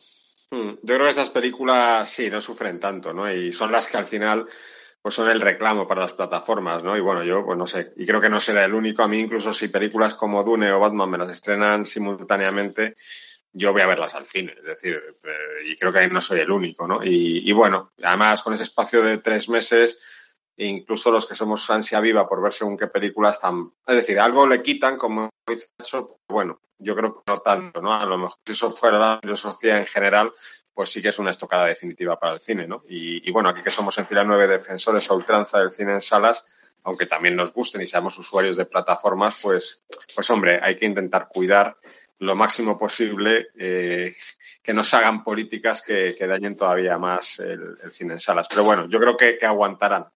Hmm. Bueno, vamos a otro top. ¿Quién se anima? No, espera, vamos a dar uno, unos datos, los mayores fracasos y la más del 2021 y la más así rápidos y los mayores éxitos de taquilla. Los éxitos de taquilla más o menos los tiene claro todo el mundo porque son superhéroes básicamente y películas de, ciencia ficción, pero, pero hay auténticos fracasos. De hecho, uno de los fracasos mmm, no se le puede llamar tampoco fracaso porque no se ha estrenado apenas, es la ganadora del Oscar a Mejor Película Coda, que, que, en cine no ha llegado ni a, ni a los dos millones de, de, dólares de recaudación, con un presupuesto inicial de, de 10 millones de rodaje más, más 20 más que, que le pagaron en publicidad y lo que la compró Apple para, para distribuirla. Y no ha llegado en cine a los dos millones, pero es una película pequeña, tampoco se puede considerar un fracaso porque publicidad por lo menos a Apple le ha dado, a qué es lo que quería Apple al comprarla. Vio ahí el ojo avisor, estuvo bien, un, bien en Sundance cuando la vio, no tenía distribuidora y la compró Rauda y por lo menos publicidad para su para su canal lo va a conseguir. Otro, otro, un grande que también se ha pegado un gran leñazo ha sido eh, el señor Clint Eastwood con Cry Macho, que de una producción de 33 millones, la última película de Clean solo ha llegado a recaudar 14 millones. Eh, un, una caída también considerable, tampoco es una película muy cara, de 33 millones, pero no ha conseguido ni, ni cubrir costes. Otra de hoy, las... hoy en día ya no se respeta sí. nada, Javi. ¿Eh? Que si, ya, si no se respeta Clint Eastwood es que no se respeta nada, macho. Está, ese, eh, sí. Esto está acabado ya. West Side Story ha sido otra película que tampoco ha, que tiene más o menos la misma carrera que es mucho más cara encima que eh, Cry Macho. Esa seguramente llegue a cubrir lo que ha costado, pero no va, no va a sacar beneficio. Es lo que, Eh, es lo que hay, Fernando. Recauda más Peter Parker que, que Clint Eastwood. Eh, eh, esa, esa es la campeón. Peter Parker, el- la última del Hombre Araña, ha llegado a 1.850 millones. Dios mío. 1.850 millones que se ha convertido en, en la segunda película de Marvel, creo, la tercera de más taquillera. Yo creo que la segunda. 1.800 Bueno, Marvel son- millones en estos Qué burrada. Es En una estos... auténtica, o sea, es una cosa, es que es inimaginable, macho. O sea, la siguiente, ¿cuánto ha hecho? Habrá hecho Eh, la siguiente número de sería Godzilla. Godzilla contra King Kong, que han sido 468. Bueno, no, si contamos, espera, perdona. Eh, no he contado las de, que también son de este año, la de James Bond, que ha llegado a 700, 780 millones. Estamos hablando, y Batman. hablando Lo que pasa es que Batman ya es en este año. de que le ha sacado mil millones de diferencia a la siguiente. Eh, sí, sí, básicamente. Es una cosa, o sea, es, vamos, es increíble. tío. Peter Es Parker increíble. es, es el jefe, está claro. Y el Fast and Furious, que también anda por 600, 600 y pico millones. Fíjate, Fast, Las- Fast and Furious franquicias. 37. Fast and La, Furious la 9 37. creo que era, ¿no? La 9 esta. Sí, La- Fast la and que Furious no- triste- que, que es una peli Fast and Furious, nos vamos al espacio. Pues ya está, da, métele ahí. Claro, lo que haga falta. O sea, sí, sí. La, la que es tristemente eso, fue un fracaso, que ya lo comentamos, ha sido, porque es muy buena, un gran espectáculo, un gran divertimento, fue Escuadrón Suicida también, ¿no, Javi? También, también. Esa es sus superhéroes y también ha sido un fracaso mm, relativo, entre comillas, porque luego ha funcionado muy bien en la plataforma de HBO Max. Ha sido una de las películas más descargadas, pero no ha cubierto coste. Costaba 185 millones y ha llegado a 167. No ha, reca- no ha recaudado ni, ni siquiera lo que costó. Lo que sí, esa serie mm, luego ha tenido un producto que ha salido paralelo de bastante calidad y le ha dado a HBO, a la plataforma, mucho, mucho socio nuevo, solo por, ya sea por esa película, no en general, pero sí por la serie que ha venido después, además con mucho, con mucho bombo de crítica y de audiencia. Y luego así, por comentar algo, hay cosas una película, por ejemplo, Tony Jerry ha hecho bastante dinero para lo que cuesta, porque Tony Jerry es una película barata de 3 millones y ha recaudado 133, que no, que no está nada mal para esa cifra para una película de 3. Realmente es más rentable que, que alguna de las películas que han costado muchos más. O Expediente Warren, que, que ha costado, cuesta alrededor de 35 millones y llega la tercera parte y llega a 202 millones. Y la que Tampoco ha recaudado costa, lo que costó es Matrix. Matrix cuesta cerca de 200 millones y ha llegado a 155, 156 millones de recaudación. Matrix es otra de las que se ha quedado en, en el camino sin llegar a, la- a, lo, a lo que a cubrir Secuelas de- decepcionantes, ambas desde mi punto de vista. Ya sé que a David le ha gustado Resurrections. A mí no me parece tan mala como la están poniendo algunos por ahí, pero me parece decepcionante. Y, y esta y Expediente Warren, que yo creo que se nota la, la bajada del, de James Wan en la dirección, aunque no está mal la película, yo creo que está uno o dos peldaños por debajo de las dos primeras. Bueno, pues ahora sí, ¿no? Top. Venga, que Top, dispare top. Nacho. Está ahí, a ver. Nacho. que- que- ¿Con qué nos va a sorprender? ¿Con qué nos va a sorprender? Bueno, vamos, vamos allá.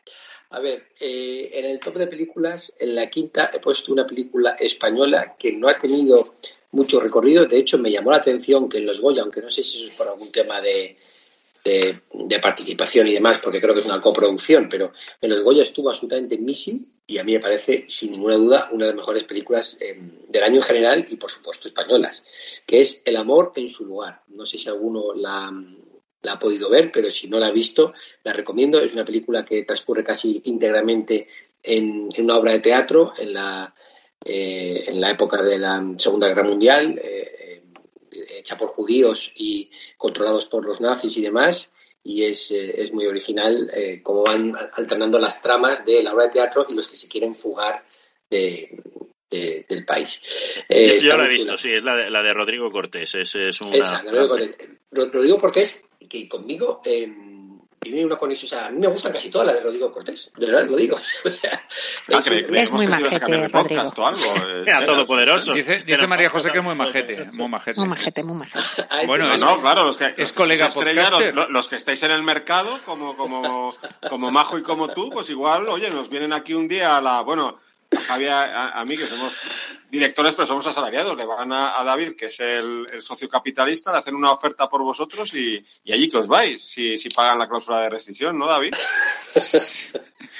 Bueno, si dejamos, si dejamos unos buenos millones en Subterránea Corp, eh, nos iremos orgullosos. Fernando. Bueno, yo el otro día me hice el chulo sin, sin quererlo, ¿eh? es que fue, cuadró así. Me, me, me, me hicieron una entrevista desde un podcast eh, que entrevistan podcasters y me preguntan, tienes que elegir tus tres podcasters favoritos. Y, Sí, es, es que no puedo escuchar más podcasts porque, porque ya con los míos estoy saturado, ni idea. Y al final, bueno, metí a- al de Tomos y Grapas, a Alfredo, eh, a Ramón García del de, del Faro del Jazz.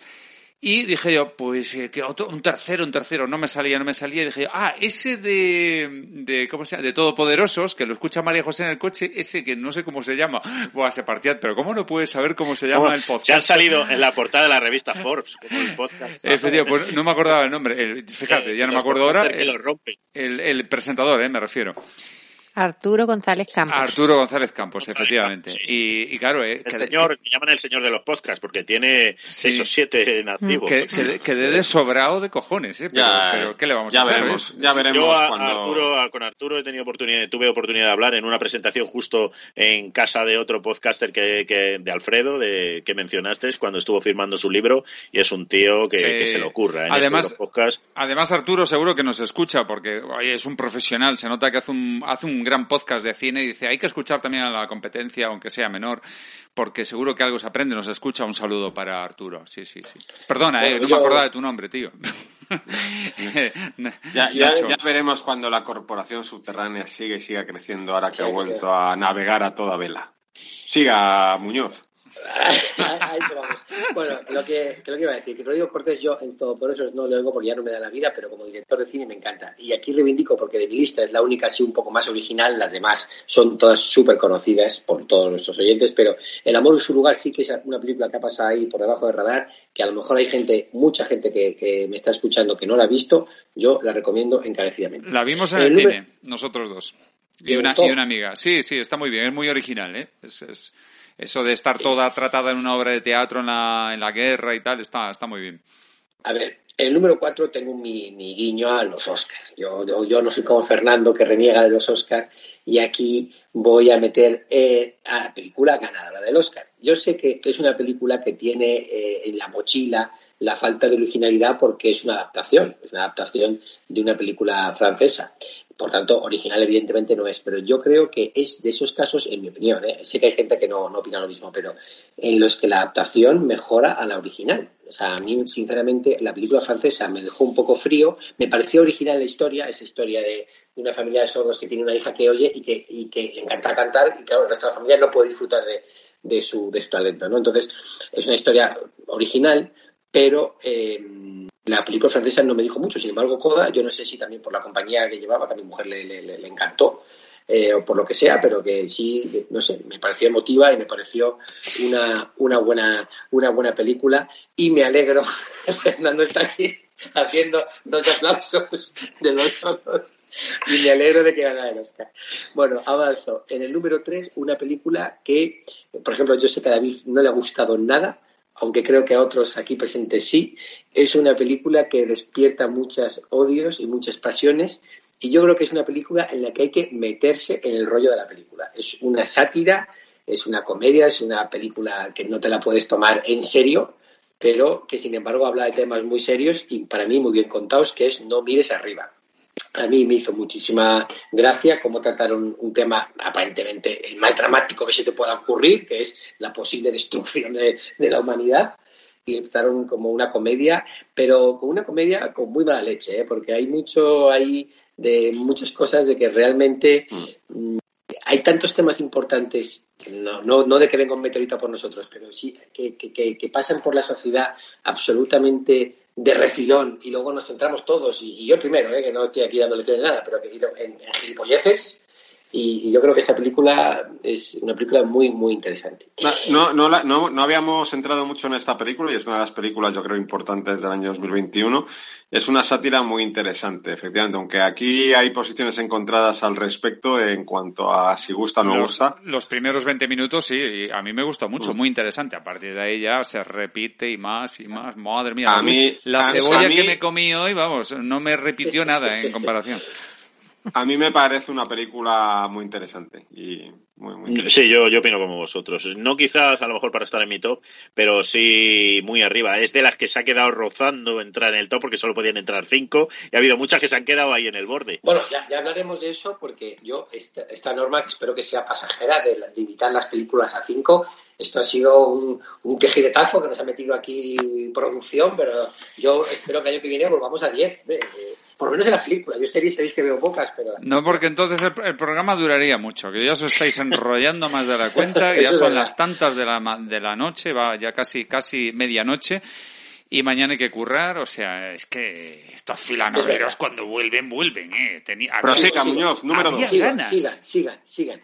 El número dos, El último duelo. Yo creo que es una película injusticiamente, injusticiamente tratada, tanto por la taquilla, que creo que se ha pegado un leñazo bastante importante, como por eh, la crítica, que nos llamó muchísimo la atención, pero hasta un extremo ya increíble de que no tuvo ni una nominación los Oscars, pero sobre todo nos llamó la atención porque, bueno, puede no estar nominada, que para mí los tres eh, actores principales eh, trabajan fenomenal, eh, pero bueno, o puede no estar nominada en los- en los Oscar importantes, eh, en interpretación, guion, película, vale, puede ser, pero que no esté nominada en fotografía, en vestuario, en dirección artística, o sea, son unas cosas, una película que recrea tan Es, un- es una vergüenza, es una, es una vergüenza, no, no, directamente lo yo- podemos yo, decir. yo- yo ahí sí que de una mano negra, esa, esa película algo ha pasado con ella porque no es normal, no es normal que una película que recrea tan bien la Edad Media y demás en los Oscar eh, de este tipo de, de vestuario de, de- y demás no, no estuviera nominada. Es, es una cosa em, perpleja, vamos, te deja perplejo. Y ya termino, que me estoy enrollando bastante y lo reconozco, con una película que aquí sí que creo que no va a haber absolutamente nadie que me diga ni pío porque es que es brillante, se mire por donde se mire. o sea, Sí, señor, brillante. Matrix, Matrix 4, muy bien, tío, muy Sí, bien. estás tú, estás tú bueno, David Concheras, además. es brillante, ni la he visto, pero vamos, si lo hubiera visto estaría en mi top 323. Eh, es, es brillante por eh, ser capaz de adaptar una novela tan difícil de adaptar para mí, una novela fantástica pero muy difícil de adaptar, es brillante por que sin llevar un ritmo trepidante, porque no lo lleva, pero lleva un ritmo más bien pausado, te tiene todo el rato interesado, no sé, me parece un peliculón, ya lo ha mencionado David, ojalá gane, ojalá gane este año el top de fila 9 y por supuesto estoy hablando, como dirían en los Oscars, de Dune. Así que ese es mi top de películas. Muy bien. Pues dale a la serie, sin miedo. Ah, bueno, pues, eh, corrido. Bueno, aquí me acabo de dar cuenta que muy a lo Groucho Marx, estos son mis principios y si no le gustan tengo otros porque he dicho al principio del programa que mi plataforma favorita es HBO. Y no tienes ni un solo título de HBO. Qué grande el Nacho. Y veo aquí que no tengo ni una sola de HBO. Tiene explicación, tiene que las que he visto de año de HBO no son de 2021. Ignacio Y- Muñoz Delgado, ejemplo de coherencia, de consistencia. Mira, pues ese señor que está hablando sí que está en mi serie. Un abrazo a farolas. Muy buenas series, ¿eh? Muy buenas Sí que series. está en mi serie, ahora lo comentaremos, pero... así Ignacio. Muñoz Delgado no es que vaya a dejar Sí. fila 9 como Y un solar. sí, Se va a llevar Y se abraza farolas, me apilas. Auténtico correveidile y estómago agradecido. Butraguiño, Butraguiño, eh, ¿te duele o no te duele? Yo también los quiero, yo también los quiero. Es muy, muy oportuna, muy oportuna referencia a José María García, no veréis por qué. Eh, en fin, que aquí hay tres de Movistar, que debería haber sido, por lo menos este año, mi plataforma favorita, pero bueno, he dicho HBO porque he visto series de HBO que me han gustado mucho, aunque evidentemente no de 2021. No Voy diga HBO, diga otras plataformas.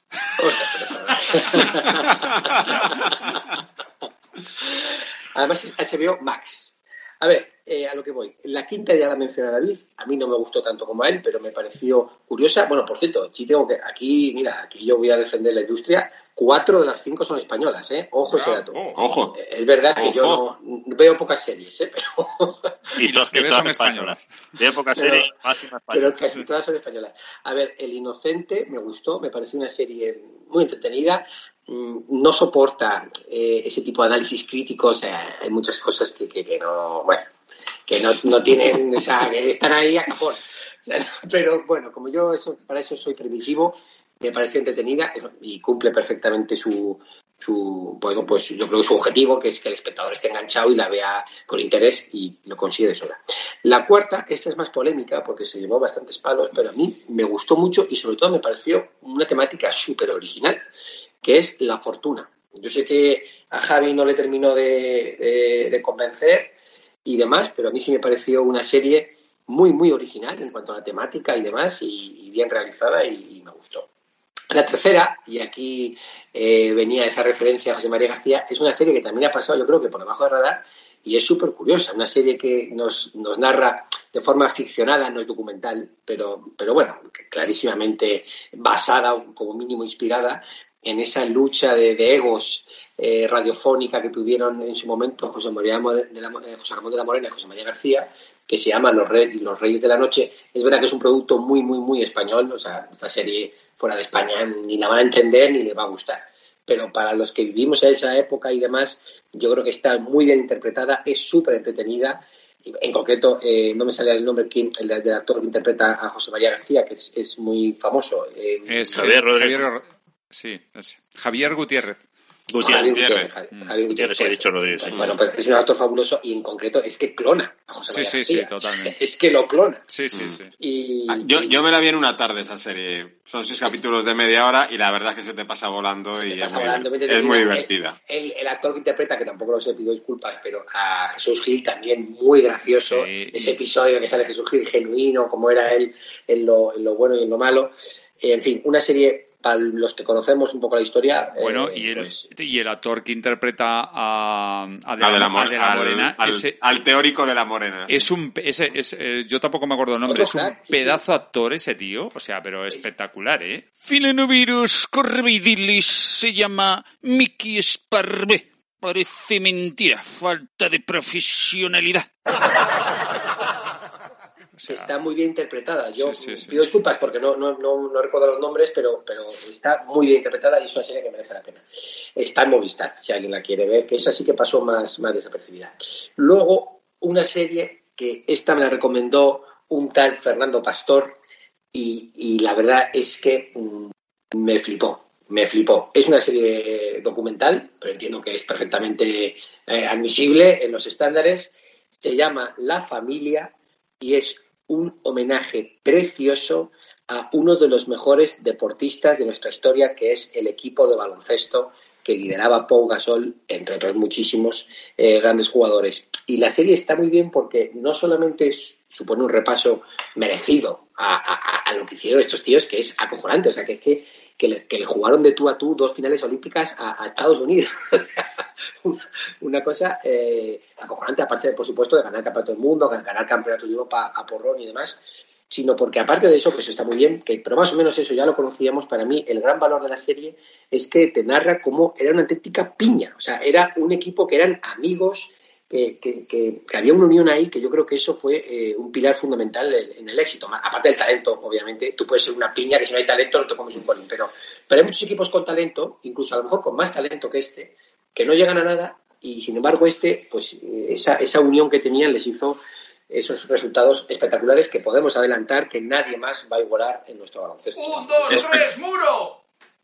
Ah, qué bueno. Qué bueno. Espectacular. Y en el número uno, misa de medianoche. Podemos pasar al siguiente. No, no, que misa de medianoche. Mm, Y en el número uno Tribus de viene una Europa. viene una recomendación de la maestra monista y aquí sí que le digo a todo el mundo, a ver, esta es una serie, es, es segunda temporada, me da igual, me la suda. Vuestro criterio ese de que segunda Ah, la temporada, venga. Eso no vale, No, ya se saltaba. no. me la, Eh, que me la suda. Totalmente de Me la acuerdo suda. contigo, Nacho. Me la suda. Es una serie que desde aquí se recomiendo. O sea, es imposible que esta serie haya alguien que no le guste. Te podrá gustar más o te podrá gustar menos, pero es para mí el personaje de ficción que más buen rollo genera del siglo XXI. Y por supuesto estoy hablando de Ted Lasso. Es, es un tío que te anima a, a- a- ser mejor persona. Hostia, mierda. O sea, Yo no por, por- ser- ¿por qué no he votado a Ted Lasso? A mí se me ha olvidado Si también. es mi serie favorita. Sí, pero, No, no, pero, no. pero porque, porque no está en las normas, porque yo también la tengo como estaría entre las primeras si se pudiera votar, no, pero yo la Pero tengo ¿por qué no se que puede? dejar ¿Pero por qué? Muy bien. ¿Pero A mí me gusta innovar, No, series nuevas. Madre, madre, tranquilos, tranquilos. Joder, Es que dices, no, emblema de la bu- del buena persona, y llegas tú aquí y, y- y dinamitas la normativa del Claro. top de fila 9. Na- Nacho, es decir, Nacho, aquí, venga, yo sabes- Hol- esto es Hollywood, esto es Hollywood. Nacho, yo, yo paso, yo paso de las mierdas de, de- de criterios de los directores. eh, o sea, yo hubiese, la hubiese votado, lo que pasa que he tirado de Film Affinity y como, claro, esta la considera de otro año, pues no lo he visto. Pero no, ahora digo, o sea, yo, yo Bueno, pero, ta- no, a ver, a ver, a ver, está este, este año, para que es la segunda temporada, pero este Sí, año. sí, sí, sí, sí, sí, no, no, no, no, no. que sí. Pero yo la votaría como mi favorita porque es, es- me encanta, es la serie que más me gusta actualmente. es Es que- buenísima. es que es buenísima. Venga, sí, Pero no, hay, series, hay, hay serie de calidad que entonces se llevarían todos los premios. Tú, cuando estaba Los Sopranos, se llevaría todos los años. De, de White se Bueno, llevaría todos los bueno, años el mismo pues, premio. claro, y lo pues que ya queremos está. aquí es Bueno, descubrir Pues otro- variedad, otras ya. nuevas Bueno, pero a series. Messi, por a otra Messi cosa. le han dado siete balones de oro. Nada, vo- vo- vota dinastía si quieres ahora, María- Cheras, lo que te apetezca. María José y yo eh, estamos contigo. Ted Lasso. Fuerza Ted Bueno. Esto, Pues esto es un, esto es un motín, coño. Es un motín. Y ahora sí termino ya rápidamente. Quique le hace una mención de un cortometraje que los directores no me han dejado meterlo. Lo hubiera metido ¿eh? con, las, con las películas, pero bueno, como es corto no me han dejado. Pero Bueno, pero siendo tú podías haberlo hecho, porque... es que ahí, ahí cometí el error de preguntar. Y ya, ya sí pregunto a caso, pero con lo otro. bueno, como a es bueno el que vas a decir, venga, menciónalo. Y, no, y lo menciono, es un cortometraje que también recomiendo. Además ganó el Oscar, pero vamos, nosotros lo vimos antes de ganar el Oscar y nada, y nos encantó. Ha ganado el Oscar a- a- al mejor cortometraje este año de, de animación, y es El Limpia Parabrisas, y es una pasada, es una especie de reflexión mm, extraña mm, y, y- y muy chula sobre el amor y las relaciones. Y la verdad, muy, muy recomendable. El Limpia- si no lo habéis visto, creo que está en Movistar y en YouTube. O sea que vamos, eh, A mí, que a no mí lo me gustó también. Es porque no quiere. Y, y Es muy bueno, es muy bueno. Eh, señores, eh, esto se está haciendo, se está haciendo tarde ya y es, estoy muy preocupado porque he visto en algún momento, en dos momentos concretamente, al señor director Fernando Pastor alzar con su mano izquierda o derecha, no, no sé, si- dependiendo de la imagen, una bebida que podría ser refortaleciente de esta, de un Monster o un Red Bull o qué es eso. Dios, qué miedo me das. Ah, un spray. Es, una- Bueno, es un menos spray. mal, de- menos mal. Realmente Ahí haciendo spray. publicidad, spray. Spray, spray. Envíanos Es una, una- es bebida ¿eh? de extractos de lima limón que el otro día como nos juntamos para para debatir y para hacer estas cosas, pues compré porque sé que a- a- aquí al camarada codi- codirector sé que le gusta el Sprite, y- pero no consumió. O sea que, pues ya está. Pues me las pero tomo yo. mezclado, mezclado con alcohol. Yo solo no. Claro, claro. Yo lo uso para, la- para el whisky. Fila 9 no recomienda las bebidas alcohólicas ni cosas similares. En Eh, fin de semana sí. En fin de semana sí. Bueno, eh, bien, perfecto. Buen buen top también. Eh, Yo muy muy contento con lo Muy de de Ted Lasso, también, sí, sí. Nacho, son todos muy... Muy nachero, muy bien, muy bien, muy bien. Muy cheritas, perfecto. Muy cheritas, muy Muy cheritas, muy cheritas. ¿Qué, Y- qué, musique- qué musiquita moña nos vas a proponer, Cheras? Pues os voy a proponer una música que no os va a gustar absolutamente nada. Por Muchas gracias un- por el detalle, Cheras. Un motivo Otro más, más. para recomendarla. Hay que, que dar un poquito de, de carnaza al público. A ver, es el tema principal de, Mo- de Coda. Espérate un segundo. Claro, lo que nos faltaba, la peliculita. A ver, a ver, espera, espera. Que tengo que ver cómo, cómo se llama. Tranquilidad. Ya está, ya lo sé. Es, eh, bueno, a ver, aquí realmente el, artista original, esto lo canta Emilia Jones, que es la protagonista, pero el artista original, eh, luego lo diremos, hay que mirarlo, pero el, el título es Both Sides Now. Es eh, una muy bonita canción que, que interpretan en Coda.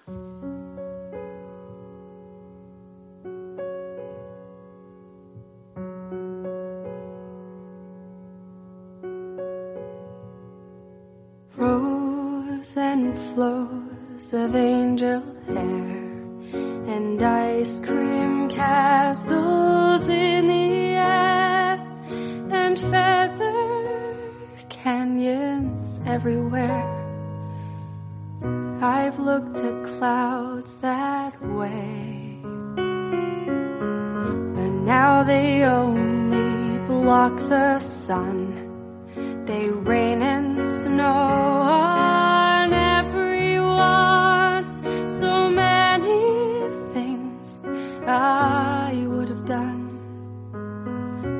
clouds got in my way. I've looked at clouds from both sides now, from up and down, still somehow it's cloud illusions I recall. I really don't know clouds.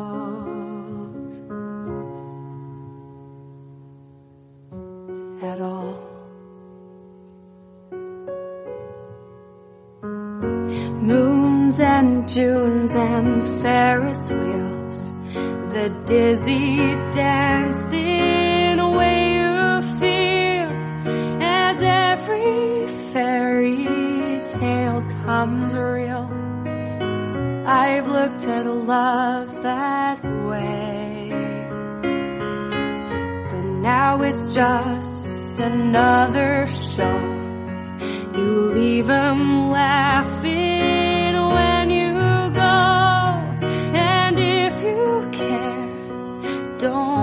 let 'em know. Don't give yourself away. I've looked at love from both sides now, from give and take, and still somehow it's love's illusions I recall. I really don't know love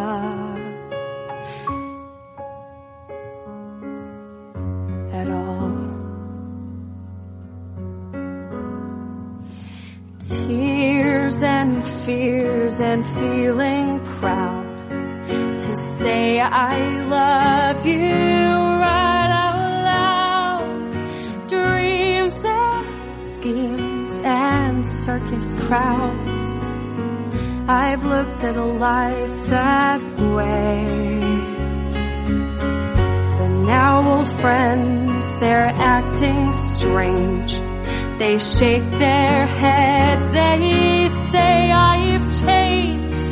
Well, something's lost, but something's gained in living every day.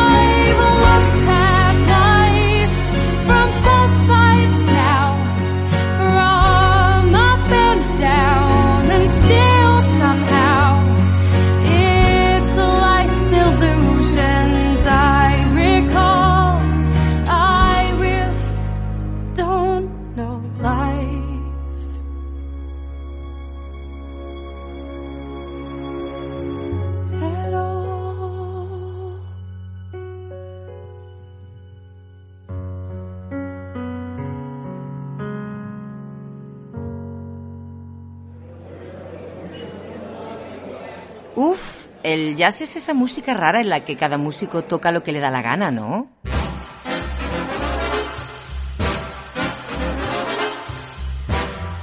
No, no, ¿qué va? Yo creo que es música en la que nunca canta nadie. What is this thing called love? This funny thing called love. Sí que cantan, pero siempre en inglés. Y claro, como a mí lo que me gusta es la música en castellano. ¿Qué haré yo sobre estos campos? A ver, vamos a ver. ¿Ya no era esa música que se bailaba en América hace un montón de años?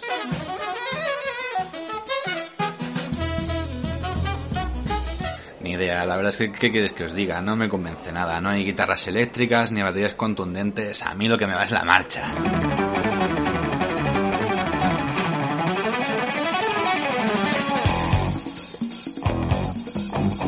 Uy, pues ya sabéis que yo soy una romántica y siempre he pensado que en el jazz no voy a encontrar nada para mí. I've got you under my skin. Menudo lío tenéis montado. La música de jazz tiene todo eso que decís que os gusta y muchísimo más. Y además, yo sé cómo podéis descubrirlo fácilmente. ¿Ah, sí? Venga ya. ¿Dónde? ¿Cuándo? ¿En serio? ¿Cómo? Pues muy sencillo. Escuchando El Faro del Jazz. El Faro del Jazz. Para los que quieran saber más de jazz o sencillamente disfrutarlo. Dirigido y presentado por Ramón García. Escúchalo en Subterránea Radio. Disponible en iVoox o en iTunes. Más información en www.subterránea.eu.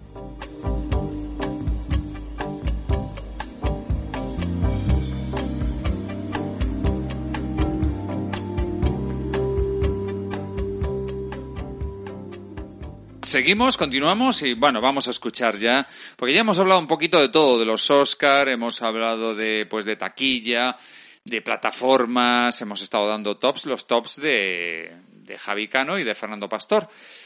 Eh, También, también hemos hablado de, eh, hablado de tertulianos díscolos en fila 9 que hacen lo que les sale de las narices de las también. sí, sí. Bueno, yo eso lo apoyo, ¿ves? Ya, ya lo sabéis. Bueno, el que- bien, de bien. vosotros dos, el que, el que queráis, venga, eso es cosa vuestra. Venga, elige tú, Pintos. Dirija, Pintos. Pito, pito, gorgo. No. Pues tú mismo, venga, dale. Venga, yo mismo, le doy. Bueno, pues vamos a empezar con las películas, ¿de acuerdo?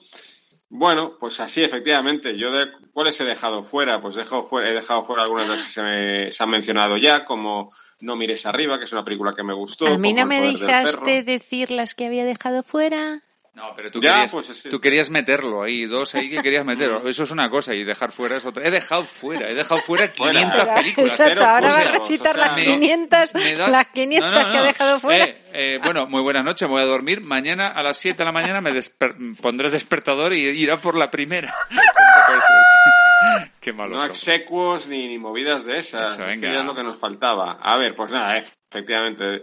Y en el número 6, que es ese que en Subterránea lo hacemos mucho en los tops, eh, con el número Once. 11, con el undécimo, pues en el número 6 se me ha quedado una mm, película que intuyo que estará en el en el top de mi camarada codirector y sin embargo amigo Cano, que es eh, acerca de su personaje favorito y que a mí contra todo pronóstico, porque la primera y la segunda parte me parecieron infumables, pero la tercera me ha encantado y se ha quedado ahí en puertas del top, que es el Spider-Man No Way Home, que me pareció la verdad un disfrute de película de la leche. ¿Vale? Y, lamento que al final se me ha quedado entre Pinto Pinto Gorgoritos la que se me ha quedado fuera con cero puntos en el puesto número 6, ¿vale? Y en el puesto número 5, con un punto, pues hay una película comiquera que ya se ha salido mencionada en este programa, eh, porque no resultó en taquilla todo lo bien que estaba previsto, pero a mí es que me lo pasé viéndola, pero como un niño.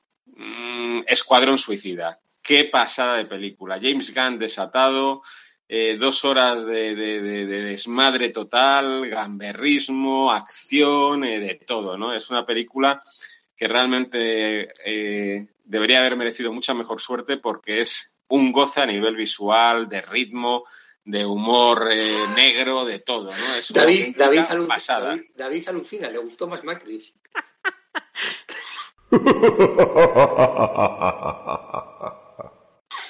¿Qué hace? ¿Dónde está David? Yo me sumerjo porque, madre mía, Escuadrón Suicida. Madre mía, me- me- mira, otra vez me sumerjo. Pena que esto no lo puedan ver los oyentes. me Es- pero sumerjo. la has visto, Pintos, la has visto. O ¿La sea, has visto? Es que, es que ni Yo me no lo, le dejo. Ni me lo planteo. O sea, yo tengo Es un- una tengo un- pasada de un película. tope. Te pierdes. Explota de la tele si la pongo. Sí, es lo más, lo Es- más probable, ¿eh? Lo más probable, pero yo qué sé. un- Diversión total. Bueno, Pintos, en, la en mi número 4 de películas vas a estar más conforme. Vamos a ver una de cal y una de arena aquí para el señor conductor del programa. Eh, en el número 4, tu amigo Guy Ritchie, Despierta la Furia. Eh, lo dije antes, es un peliculón bien. de acción. vais a conseguir que la vea. Bien, bien, bien, bien. Es Está muy bien, Nacho, está muy bien. Te va a gustar, Nacho. Ojo, la recomienda Majo, eso ya entra en la, en la bandeja de entrada. Yo, yo al contrario que tú, David, yo al contrario que tú, además, no soy especialmente seguidor de Guy Ritchie. Yo no tengo encumbradas sus consideradas como grandes películas, pero sin embargo, bueno, después de haber sufrido con alguna de ellas, alguna de sus últimas películas, como sobre todo la de Aladino, que no sé por qué me Sí, metí bueno, a ver pero eso. esa- esas, Pero esa- bueno, bien, esa- eso es sí, lo típico. bien. Esa es Ah, alimenticia va, para Claro, Sí, no, bien, bien. quitemos las alimenticias, las que son pero, sello de... la, la de Gentleman eh, me gustó ya bastante y Obra esta maestra. me ha encantado. Mm. Diré más, y no- sé que esto sí que va a ser súper controvertido. A mí, esta última es la que más me ha gustado de Guy Ritchie. Ya sé que sí, que el Snatch, que el tal y que el Pascual. A mí esta me ha parecido una pasada de película. Peliculón de acción. A nosotros Pero no, en el número nos tres, gustó, humor, perdona no un momento. humor, es que No tiene, humor, no tiene humor tonto. Gracias, Guy Ritchie, por hacer una película de acción sin humor cretino y, que, y, que- y demostrar que se puede hacer una buena película de acción, una formidable película de acción sin humor estúpido. Muchas gracias, Guy Ritchie. En el número maestra. 3. Ah, Espera, espera, espera, espera, relájate, que la, maestra quiere hacer un inciso. Digo Ah, que a nosotros nos gustó tanto Despierta la Furia que dijimos, pues la francesa debe ser la pera. Y era infumable. Sí, la, es dejamos es en dura, el ¿eh? minuto 5. Es- eh, a ver, yo, si tienes un- una pasta en la gafa de tamaño considerable, pues eh, la disfrutarás, si no, olvídate. Efectivamente. Eh, número 3. En el número 3, aquí, aquí sí que no, todavía no conozco el top de Javi, pero bueno, aquí está, yo creo que va a estar en un, incluso más alto de lo que la voy a poner yo, pero es una película que tiene que estar en mi top. Yo no soy mega Spielbergiano como, como aquí Javi Cano, pero soy, no puedo dejar de reconocer que es un director que, que me gusta generalmente, aunque hay muchas veces, otras muchas veces me decepciona, pero a mí aquí en West Side Story, que ha cogido un material que a mí pues me, me llega bastante al corazón, porque ya, ya mencionaba antes que la obra original pues resulta muy de mi gusto. No sé con, con cuál de las dos me quedaría, eh, si con la clásica o con esta. Evidentemente aquí Spielberg tiene unos recursos de los que no disponía Robert Wise. Eh, como decía Javi, pues la obra original pues tiene algo más de teatralidad, unos recursos más limitados y bueno, pues aquí el virtuosismo cinematográfico de Spielberg pues se despliega en todo su esplendor, ¿no? Es un musical maravilloso y es una película que es puro cine, ¿no? Entonces West Side Story tiene que estar en el número 3 de mi top con tres puntos. En el número 2, otro gran director, una película que ya ha salido y que va a seguir saliendo en los tops, pues este Dune de Denis Villeneuve, que desde luego es una obra monumental Va a ganar Dune. Y que es un y que es una es un yo he de decir que bueno pues eh, sé que la opinión mayoritaria es que eh, y probablemente tengáis razón la gran mayoría que, que- que ha superado en todo a, a la película de los 80 de David Lynch yo pues bueno como soy un linchano eh, tan linchano que incluso las películas que el propio David Lynch detesta como su propia Duna a mí me encantan pues eh, ya veremos cuando esté completo, ¿no? Y probablemente cuando esté completa, pues me rinda y diga que, que esta versión de Denis Villeneuve me gusta más que la de David Lynch. Pero yo revisé el otro día la de David Lynch y me flipó y todavía hoy, por un milímetro, me sigo quedando con, con la película del, del 84 del, del genio, del genio de Misula. Pero vamos, esta película... si, si le pregunta a David Lynch, él, él escoge la de Villeneuve. Él escoge la de Villeneuve. Seguro, Sí, seguro. Aunque ha dicho recientemente que no descarta revisitar el material original de, de su Dune y hacer un Montaje nuevo. Ojalá, ojalá. Pero vamos, bueno, hablando de lo que toca ahora, Fernando a todos al cine. eh, a, a la espera y ansioso de esa segunda parte de Dune que completa la historia, es un peliculón. Eh, hemos hablado a lo largo de la- del programa de, de su música, de su fotografía, de su montaje. Eh, hay otra parte que, bueno, pues a veces se desprecia y no hay por qué despreciarla. La parte de efectos visuales es algo absolutamente acojonante. Es decir, recrear, recrear un mundo como es Dune y en el que, al contrario que otras películas todavía hoy, no digo ya hace 15 o 20 años, toda la parte de efectos digitales no cante absolutamente nada. Y, que te- y es que te crees que estás allí, macho, porque es, es una eh, excelencia a nivel visual, no solo en la fotografía, que es increíble, no solo en esa eh, escala absolutamente eh, gigantesca que tiene la película, sino también la parte de efectos visuales, efectos sonoros, música. La, la banda sonora de Hans Zimmer es algo absolutamente demencial, ¿no? Pues, pues, pues es un sobresaliente, un- casi, un, casi un sobresaliente de película. Joder. Y en el número uno, ¿Cómo será la primera? en el número uno, para mí, clarísimamente, la que es la mejor película del año, en mi opinión. no puede ser otra que Matrix, sí. que eh, una nueva obra grandiosa del gran director, de uno de los grandes directores para mí de la historia del cine, que es Ridley Scott. Esa película olvidada, ninguneada, menospreciada sin ningún sentido. Un ejercicio de cine absolutamente eh, brutal, que es el último vuelo. Es decir, es una película mm, sobresaliente, Peliculón. un ejercicio de dirección eh, por parte de Ridley Scott excelso, eh, tanto en la parte de dirección de actores que están eh, magníficos, bueno, con la salvedad de Ben Affleck, que bueno, con que esté correcto, ya, ya no va mal la cosa. Matt Damon está muy bien, eh, Adam Driver, eh, por supuesto la actriz protagonista, que ahora mismo no recuerdo la, no recuerdo su nombre, me, vais a disculpar, de- del último duelo, que está fantástica. Y bueno, todo lo que es la estructura en, desde tres puntos de vista, que bueno, no es nueva, efectivamente, lo hemos visto en Rasomón, en Hero, eh, pero yo creo que aquí lo borda, es decir, es de una sutileza, salvo en un punto que bueno, sobre todo en, en esa última eh, versión de la historia, ¿no? Que Ridley Scott para mí equivocadamente, si él quizá el punto, el punto débil de la, de la película, pues decide explicitar y decantarse, eh, y quizá eh, un, ejercicio algo más sutil en ese sentido hubiera sido incluso eh, hubiera dejado a la película todavía en un nivel más alto, que ya es altísimo, pero es una película magnífica en todos los apartados y, y- se demuestra que Ridley Scott es uno de los mejores directores de, de la historia del cine. Eh, hay muchos, eh, pero vamos, este, entre los, este está entre los grandes, pese a quien pese, ¿no? Y me ha gustado este top, cómo me ha quedado, porque bueno, pues hay tres directorazos, que yo siempre es algo que, a lo que presto mucha atención en las películas, como son, como son Spielberg, son Villeneuve y, y Ridley Scott, que es, es- ha hecho una maravilla este año y, y que se ha olvidado en los premios de forma absolutamente injusta desde mi punto de vista. O sea, así de claro. Y vamos a las series. Vamos en, el número, en el número 5, pues no merece estar, pero yo la voy a meter. Es la que creía. Hay, hay algo, hay algo que viene de la galaxia, me suena. Viva la Viene, coherencia, viva viene, la mira. coherencia. De Algo viene de la galaxia. Eh, Javi, Javi ya va intuyendo bien. Pues sí, a ver, es una. Yo creí que va a estar en el número uno y la he puesto en el número cinco con un punto. Y, y ahí Eh, el empujándola, libro- empujándola desde atrás para que entre. Vamos, vamos. Sí, entra. sí, un poco, un poco sí, pero es que me, es que me, me, me, me- me- joder, que mi- uno de mis personajes favoritos de algo tan especial como para mí es Star Wars, se quedase fuera, me dolía en el alma y al final reconozco que la metí un poco con calzador, pero el libro de Boba Fett, que efectivamente empieza ahí un poquito dubitativa, pero bueno, al final cuando engarza con el Mandaloriano y la cosa toma vuelo, pues venga, tiene que estar ahí. Reconozco que, oye, esto de los tops también tiene que tener un componente personal. Eso y, sí. y bueno, pues un, un guiño a ese libro de Boba Fett que, bueno, pues no ha estado a la altura de lo que yo esperaba, es muy superior el, el Mandaloriano, desde luego, que es una seriaza y ahí, seas fan, hater de Star Wars, pues es indiscutible que el Mandaloriano es un, es un ejercicio de, ejercicio de, de, de cine o de series de aventuras y de ciencia ficción o de lo como queramos llamarlo. Sin que- que duda, realmente es sin duda. deslumbrante.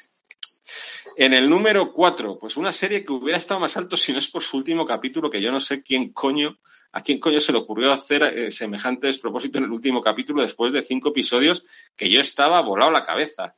Y, en este caso, pues me voy también a esa vertiente comiquera, que tenemos algunos por aquí en fila 9. Y tú mencionaste, David, eh, Bruja Escarlata, que también me gustó, también, por cierto, la del Halcón y Soldado de Invierno, pero yo me voy a quedar entre las series de Marvel, que creo que están en un buen nivel en general, con Loki. Mm, me pareció una fantasía eh, espectacular. Eh, yo vibré con los cinco episodios primeros a lo bestia, me pareció una locura absolutamente maravillosa con, con un Tom Hiddleston que ojalá sea el próximo James Bond. eh, espléndido y, con un montón de ideas absolutamente desbocadas, de, de- delirantes que, y, con unas, y con una factura visual además de, de- de, mm, exuberante que, que a mí me encantó, ¿no? Una lástima que ese último episodio, pues no sé, estas cosas que les dan a la gente a veces, decir, no, vamos a hacer, vamos a enfriar, vamos a meter la cosa el congelador, vamos a hacer un final anticlimático. Pues sí, lo consiguieron, porque a lo mejor yo lo hubiera puesto incluso más arriba, ¿no? En el número 3, para regocijo de mi querido amigo Cheras. Échate las manos a la cabeza, Cheras. Adiós. Ahí, Ahí va, está. viene la misa. Viene Ahí la viene misa. la misa, viene la misa. Viene la misa de medianoche. Tiene que estar. Lo siento, Bueno, pero va, aquí. va- va por detrás de Man of Easttown, Está todo controlado. Fí- Está todo Fíjate que yo tengo zonas de complicidad con mi amigo, con mi querido amigo Nacho. Yo no comprendo tampoco, no he acabado de comprender esa, bueno, algo sí, pero esa animadversión a esta serie que, que además eh, tiene un director detrás que, bueno, evidentemente eh, le queda mucho recorrido. En cine ha hecho cosas, pero yo creo que donde está luciendo muchísimo es en, en- televisión y es un, es un ejercicio de nuevo de narrativa televisiva con factura cinematográfica eh, absolutamente deslumbrante, ¿no? De Misa de Medianoche, Netflix, ya hablamos muy bien de ella y tuvimos un debate arduo aquí en Fila 9. Para mí, eh, número 3 con todo merecimiento. Y en el número 2, sí, esa serie absolutamente increíble que es Mero Fistown, HBO, HBO Max. Eh, y sobre todo quiero destacar, porque hay que hacerlo, para mí lo que es la mejor interpretación, sea femenina, masculina, eh, marciana, eh, en series, en películas, de todo el año. Es decir, lo de Kate Winslet no es ni medio normal. Esa señora, es una- pues no es sé. un anime, yo, yo ya digo, yo no la he visto, pero es un anime, todo el mundo dice que es brutal la interpretación. Es, la serie es excelente y la interpretación de Kate Winslet es de otra galaxia. O sea, cuando dicen, pues no, que si el Will Smith ha ganado, que si Jessica Chastain, que vean a esta mujer, lo que es capaz de interpretar. Es una actriz, pero, pero algo descomunal, ¿no? Es una interpretación tan, con tantos matices, con tantos registros, lo mismo te ríes con ella, lo mismo padeces con ella, tiene tanta, tanta, tantas aristas, toda su, toda su encarnación de ese personaje principal, de Mare of Easttown, que, que realmente te quedas embobado, ¿no? Y luego la serie es muy buena, factura de calidad de HBO, y, y probablemente la que tendría que ser eh, la número uno en mi top si no fuera porque, bueno, pues aquí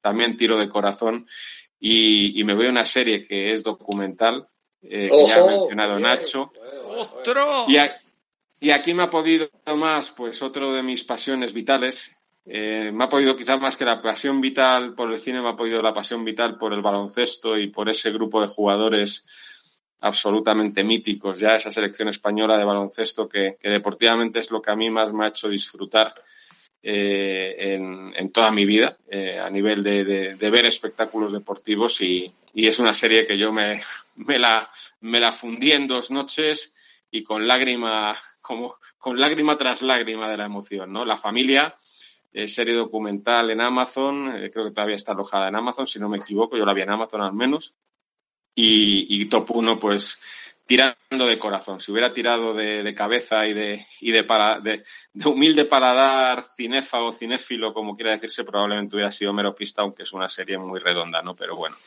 aquí he tirado de, de corazón.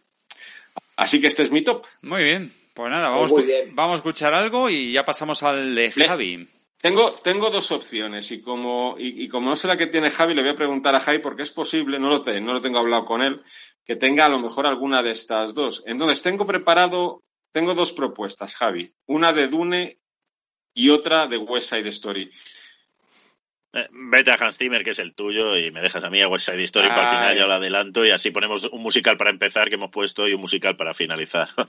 Me lo, me lo, me lo temía, por eso he querido preguntar. Pues nos vamos a ir eh, a Hans Zimmer, a ese eh, compositor, ese de bandas sonoras absolutamente fabuloso, que con todo merecimiento ha ganado, el, esta vez sí, mira, los Oscar a veces aciertan en algo, ha ganado el merecido Oscar a Mejor Banda Sonora. Eh, llamo la atención sobre, sobre esta banda sonora porque hay editados dos CDs, uno uno que es la banda sonora de la película y otro que es un sketchbook que es doble con, con fragmentos más largos, con, con- con, entre comillas, borradores, ¿no? Música de base para, para lo que es la, la saga de Dune. Y, y, bueno, pues tienen sus matices, ¿no? El de sketchbook son piezas más largas, eh, incluso progresivas, ¿no? Eh, eh, yéndonos aquí a nuestro programa Madre Subterránea. Y, y bueno, y luego está la banda sonora, ¿no? Entonces, pues de la banda sonora de Dune vamos a escuchar del, sensacional compositor Hans Zimmer, pues, pues su tema principal para todos vosotros.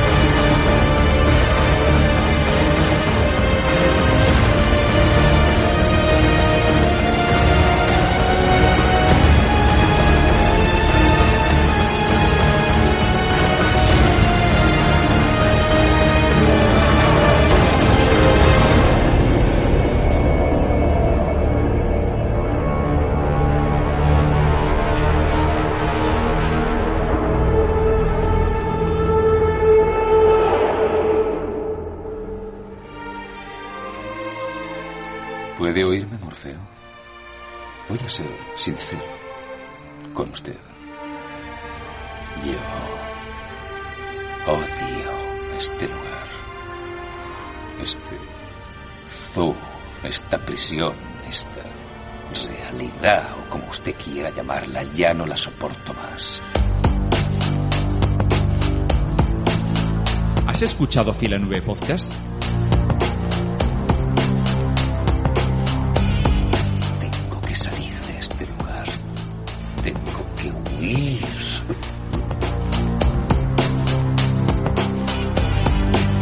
Si te descargas y escuchas Fila 9 Podcast ya no querrás marcharte a ningún lado.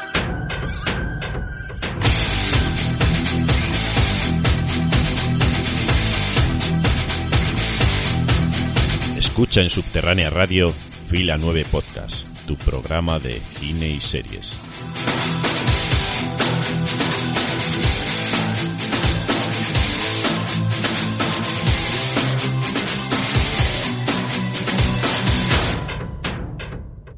Y continuamos y ahora vamos a escuchar el top, eh, los top 5 de películas y series de Javi Cano, que es el que nos queda. Y luego la maestra moñista, que se está quedando dormida, supongo, ¿no? A ver, ¿estás despierta? O por las horas, por las horas, no porque Estoy, la estoy. Sí, eh, pues eh, si, si, ah, si no se ha quedado dormida en el teclado, pues tendrá el Excel preparado y nos cantará el top 5 de, de fila 9, iba a decir subterránea, fíjate, de fila 9 de series y cine. Eh, Javi, cuando quieras. Eh, bueno, pues yo así rápidamente se me han quedado muchas fuera. Por al, elegir cinco se me ha quedado sin tiempo para Motinery la última James Bond, el último duelo que ha entrado en varios talks. Yo la he dejado fuera por por ese tercio final que, que no que no me acaba de convencer y, que hace que la película me floje en en, en, conjunto, El Callejón de las Almas Perdidas, que también es un, un cigénero negro que no llega, está cerca pero no llega. Buena, buena. Buena peli. También o que algunas cosas ya más personales para mí, como son Última Noche en el Soho o Maléfico, que son de mi, de mi palo del cine de terror, así gamberro, que, que se han quedado fuera. Y vamos a empezar con el número 5, que, que, repite un título que ya ha salido. Yo creo que, salvo uno, ya han salido todos. Que en el número 5 es el, el, Escuadrón Suicida. Le vuelvo a dar otro puntito al Escuadrón Suicida porque es una película eh, muy divertida. Un, una sorpresa y además me puede el lado comiquero y gracias al Escuadrón Suicida hemos tenido a la pedazo de serie que ha sido Pacificador, que es una de las cosas más irreverentes y salvajes que he visto yo en televisión y que es un, un portento de serie que, que, yo vaticino que el año que viene estará en los tops porque es una, una maravilla el Pacificador. Si te gusta el gamberrismo y, y la sangre y, y, los chistes, es, es tu serie. Buena Luego, banda sonora de hard rock además en el Pacificador. Eh, sí, sí, sí, sí. El pacificador es todo hard rock oh, espectacular y, y, rock de sureño. En el número 4, otra película que ya ha salido y que repite, que hemos votado varios, que es Despierta la Furia, porque es una película sin concesiones. A mí es uno de los thrillers más potentes que he visto este año. Y Guy Ritchie, yo, soy, yo siempre siempre voy a favor de Guy Ritchie, me encanta el humor estúpido que tiene en sus, no, en sus primeras películas, ya sea Locan Stock, eh, per, eh, Perros y Diamantes, Snatch, Perros y Diamantes, y lo que pasa es que aquí es verdad que rompe su, su, su, estilo habitual y deja de estridencias de cámara y de, y de humor gamberro y, y, nos da un thriller seco y duro que va al grano y que no deja indiferente porque además trata un tema muy duro, el tema de una venganza pero, pero con algo más detrás. Y no te olvides de Rock and Rolla, que es otra maravilla. Sí, Rock and Rolla, sí, un pedazo de película. En el número 3, aquí mi, mi corazoncito arácnido me, me, hace poner a Spider-Man No Way Home, no porque como película fuera mejor que alguna de las que he dejado fuera, sino porque Spider-Man, si está en una película, tiene que salir en el top y más siendo la película que ha arrasado, que ha hecho 1.800 millones, pero tiene momentos esa película que, me, que llegan al corazón con, no voy a spoilear, aunque ya se sabe, no, no, es de sobra no, conocido lo que pasa en la película, pero a más de uno que nos lo veníamos no lo veíamos venir, te deja con el culo torcido con lo que ha logrado Sony y Disney en esta película. Incluso para los que no os guste Spider-Man, como en mi caso, esta película os va a gustar. Así de buena es. Sí, sí, yo la voy a ver, esa, esa sí que la voy a ver. Es una, es una pasada de película, es de, de gozar, es, es, sinceramente. Yo no soy nada del personaje, al contrario que de Batman, que me encanta y tal, pero es de gozar. En el número, voy por el 2, ¿no? En el número 2, aquí he tenido una pugna dura entre dos de, entre dos de mis pasiones. Una, una novela espectacular que es mi novela favorita que he leído cuatro veces y quizá uno de mis directores favoritos. Y, y me he decantado por, el segundo, así que voy a dejar en el número 2 a Dune, pero por, por, por muy poquito, casi podrían estar execuo compartiendo el, el mismo puesto. A, a Dune, que me parece pero sí es verdad que, que la he dejado en el número 2 porque no la considero todavía completa, sino, sino que tiene que llegar una segunda parte que entonces sí que ya espero que, que se lleve todos los premios habidos y por haber Oscar, que a Villeneuve le vuelvan a nominar porque pa- para mí es el director más en forma que hay ahora mismo en, en el cine en el cine mundial. Y en el número uno eh, el musical, un remake, un musical que me encantaba ya de eh, el original de Robert Wise y, y Jerome Robbins, pero es que aquí Spielberg eh, hace piruetas con la cámara, la manera de, de mover la cámara y de colocar y de coreografiar los, los bailes y, y los movimientos y además creo que acierta en, en utilizar el, el bilingüismo y hacer la película en inglés y en español a la vez, utilizando eh, ese racismo entre los blancos y los, y los puertorriqueños y cómo eh, va cambiando de idioma. Y Spielberg dijo incluso en Estados Unidos diciendo aquí se va a ver en dos idiomas porque en Estados Unidos se habla dos idiomas. O sea que esta película va a ir en bilingüe si te gusta bien y si no no vayas a verla que parece ser que la gente no ha ido a verla. Bueno no por esa cuestión sino porque porque ahora no es época de musicales yo creo para estrenar películas en el cine. No está el cine muy para musicales. Que conste que el hecho de que hayamos coincidido los, los codirectores en cuatro de cinco películas en el top no estaba preparado. y yo el cine ya paso paso de él y, y nos vamos y nos vamos a las series. Así como soy el último voy a ir más rápido porque porque hay la maestra moñista está mirando con cara de, de asesinato asesinato Sí, en primer sí. grado no quiero Y tener pues- aquí un 187 el código No, americano y- para y- asesinato Y lo peor de todo, que puede ir al, al machete de la corriente, cortar corriente a tomar por culo todo. ¿sabes? Yo, aquí se me, ha, se me ha quedado mucha serie fuera, el WandaVision, el, porque yo si tuviera que dar el- los primeros premios seguramente estaría en Ted Lasso, estaría nominada en- de una de las si no estaría en el 1, en el 2 y Succession, que me parece la mejor serie que hay en activo desde que se estrenó. Las tres temporadas están a un nivel sobrenatural, que no hay ninguna serie que se le pueda llegar ni siquiera acercar, pero, pero hay que, hemos decidido poner nuevas o miniseries y, y aquí vamos. Eh, en el número 5, con un puntito, voy a dejar mi corazón también Marvelita, pero me voy a ir con una completa diferente a las otras dos que han salido, que es Ojo de Halcón.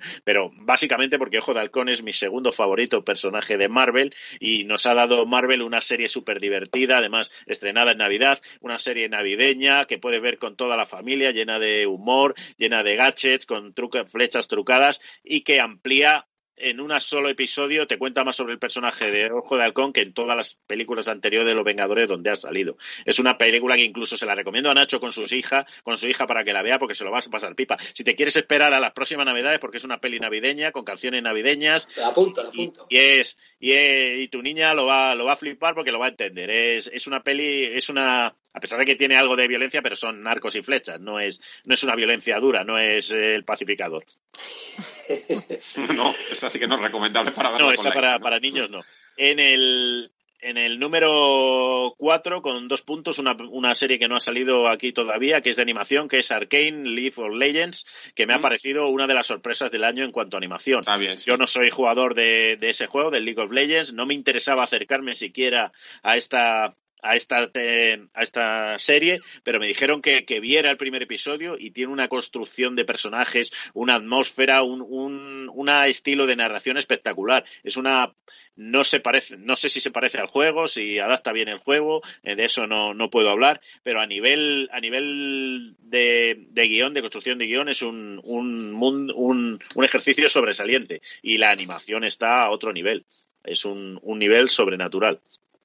En el número 3, con tres puntos, otra serie que no ha salido de momento, que es otra serie de animación que creo que ninguno ha visto porque no la tenéis votada, que es del 2021, es una serie de animación italiana de seis episodios de 20 minutos que se llama Cortar por la línea de puntos, que me parece de lo mejor que he visto en animación hecho. Es un- una comedia gamberra italiana sobre sobre un personaje que hace un viaje a lo largo de estos seis episodios y le van pasando cosas a lo largo de, de estos seis episodios y te va contando. Además, el final es, es, es un episodio que te hace incluso llorar. Es un episodio muy hacia donde va, que tú no lo sabes, eh, todo se va dirigiendo. Es un episodio muy ameno, pero en el camino te lo vas pasando pipa con este italiano. Que todos los personajes, al estar contado en primera persona, él va contando todo lo que le va pasando y sus recuerdos. Todos los personajes tienen su voz pero, pero forzada. Si es una mujer, habla el mismo personaje, pero poniendo voz de mujer. Y hay veces que no se acuerda de personajes y le pone voz de robot porque dice, es que no me acuerdo de cómo hablaba,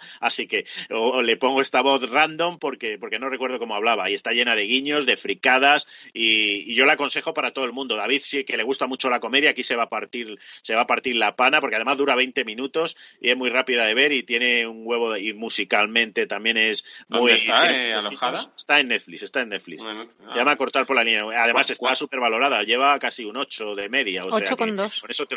¿Eh? 8 con 2. 8 con 2 es, es una de las sorpresas de- del año y es muy rápida. En 20 minutos, 6 episodios de 20 minutos, te lo ves en una mañana. Cuando has dicho de otra serie de animación, Javi, fíjate que estaba dando por hecho que ibas a decir Invencible, porque soy conocedor de tus gustos por Sí, ese esa cómic. se ha quedado porque yo soy fan del cómic más Gran que cómic, de la serie. sí. Eh, la serie la serie está bien, pero no, pero no llega para no llega para mí para, para estar en este top. Aquí en el número en el número 2 con cuatro puntos voy a votar por Misa de Medianoche porque es uno de los de los encantos de este que, Adiós. que me has- me ha- que me has- me ha gustado Mano en este la año. frente de Soy Nacho. fan del terror, tenía que entrar Te mete lo peor, Nacho. nos da una, un do de pecho de a nivel Sí, do de pecho. actoral, a nivel actoral, a nivel de Eh, argumento y al nivel de, de potencia visual que tiene Mike Flanagan, que hace auténticas virguerías, no moviendo la cámara como tiene que moverla a lo mejor ni, ni hacer cosas tan espectaculares como hizo en Hill House con esos movimientos y planos secuencia largos, pero aquí da un- una clase magistral de dirección y sobre todo de guion. Bueno, Nacho ha dado una clase magistral de, de negación, de mano a la Yo frente, espero que la que de morder el labio con, la, con los Solo dientes. espero que la que le falta a Javi esté protagonizada por Kate Winslet, porque Lo si está, no, lo está. no ya te digo yo, ya te digo yo que sí. No ¿Cómo os conocéis? Eh, sí, no, no queda otra. El uno no es sorpresa, es, es Mayor Town, porque yo a pesar de que meto muchas, muchas, mm, muchas cosas personales y tics personales míos, Mayor Town me parece la mejor serie, que no es una serie que te vaya a sorprender, porque es, es una se- no digo que no te vaya a sorprender por lo bien hecha que está, pero es una serie de old school, es una serie una llena de cliffhanger sobre el cliffhanger y sobre un pueblo como puede ser lejanamente Twin Peaks o podría ser o, o cualquier serie escandinava de un pueblo pequeño donde ocurre un crimen y, una, y un agente de policía investigan. Se han hecho muchas series como esta y se seguirán haciendo, pero aquí el trabajo magistral de, Kate Winslet y el guion que sorprende, porque también tiene giros de guion que son sorpresivos, que es uno de los puntos a favor de esta serie, te lleva a que sea considerada para mí la, me- la mejor miniserie o serie nueva de, este año do- pasado 2021. Bien, bien, menos mal, menos mal. Vamos, no, no tengo la calculadora de majo, pero me, sa- me sale. Estaría, me sale- estaría bien, Cheras, que la vieras. Por fin. La voy a ver, la voy a ver. Bueno, casi, bueno, por pues, tu cul- casi por tu culpa gana misa de medianoche. Pues- No lo hubiera perdonado, ¿eh? buen, buen top. Yo me, yo me apunto cosas también. eh, No, si- Yo la, la italiana esa tiene una pintaza, además, si es miniserie de 20 minutos, eso no se ve nada. Sí, sí, sí, sí. Y sobre todo, bueno, eso, encontrar tiempo para ver estas cosas. Y eso es lo que tenéis que hacer vosotros, queridos oyentes. eh, si alguna, alguna de estas sugerencias eh, que os han parecido interesantes porque han estado bien expuestas por parte de estos insensatos que somos nosotros aquí, diciendo, recomendándoos cosas, eh, y os fiáis de nosotros, pues bien, o sea, lo apuntáis y le echáis un vistazo. Eh, vamos a hacer una- vamos a escuchar una cuña y a la vuelta os cantamos, canta María José el top. No, no, no, no, que tiene No. que eh, pinchar eh, Ah, Javi es tema. verdad, es De verdad. West Side Story. Y- West Side Story, Sí. mm, porque como, como ya llevamos mucha, mi tema favorito de West Side Story es Tonight, pero como dura demas- eh, dura cinco minutos y pico, vamos a dejar el María, que es un poco más corto, tres cuarenta y algo, que es otro temazo, y, eh, acabamos con, Vale. con, cu- cuál es el, el sonido musical más hermoso, como dice, como empieza la canción, con Vale. María de, de la última película de, de Hay Steven que, Spielberg. hay que reconocerle a Javi que es un todoterreno. O sea, igual te, te ensalza en misa a medianoche y luego te pone en María. Puede haber dos cosas. Pero vamos a ver. diferentes. Una bochornosa y otra maravillosa. Es más, yo haría, un, yo haría un crossover con esa película y esa serie. Sería fantástico, brutal. Venga, vamos a escuchar ese tema.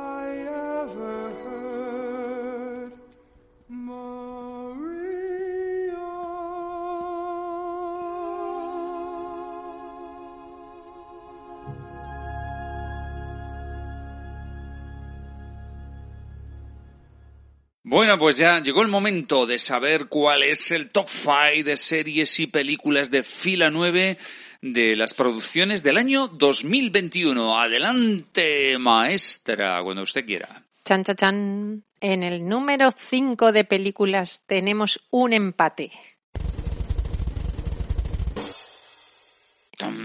Así que el premio hay que dárselo. Execuo a la maravillosa Tic Tic Boom. ya. Matrix 4. Toma, toma, claro, claro. ¿Cómo se nota? ¿Cómo se nota? Pero ¿cómo se nota? Pero vamos a ver, la- menos mal que estoy yo para defender. Joder, es que de verdad, tío, es que... es Vaya increíble. lobby, vaya lobby. Menos mal que estoy yo para dar un poco, o sea, a, a hacer aportaciones sensatas. Joder.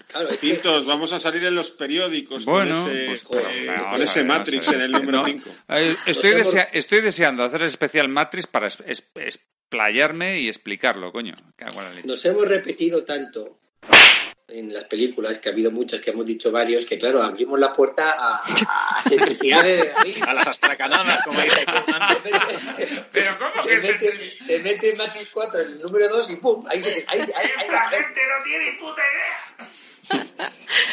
Bueno, sigo. En el número 4, Despierta la Furia, con 6 puntitos. En el número 3, El último duelo, con 12 puntos. Oh, demasiado abajo. En el número 2, West Side Story, con 13 puntos. Y en el número 1, Dune, con 19 puntos. Claro pues dejando, dejando fuera lo de Matrix, estoy orgulloso de. Será, me, me gusta mucho. Madre mía. En fin, series, series. Series, series, un, dos, tres, cuatro. Tenemos un empate igualmente en el- la última posición con cinco puntitos cada una. Tribus de Europa y Hombre, temporada menos mal. 2 de Ted Lasso. eres, eres un influencer, macho total, ¿eh? Menos mal. Cuela, cuela siempre sus, A ver, sus, sus movidas. Es, es una, es una serie, una serie tristemente ignorada por la, por la gente, cosa que no entiendo. O sea, hay que reivindicarla. Menos mal que estoy aquí. Hostia, menos mal, eh. Menos mal que, menos mal que estoy participando en este programa, si no menudo desastre. En fin. Próximamente en Subterránea Corporation, programa de David Pintos en solitario, Matrix Resurrections y Tribus de Europa para todos.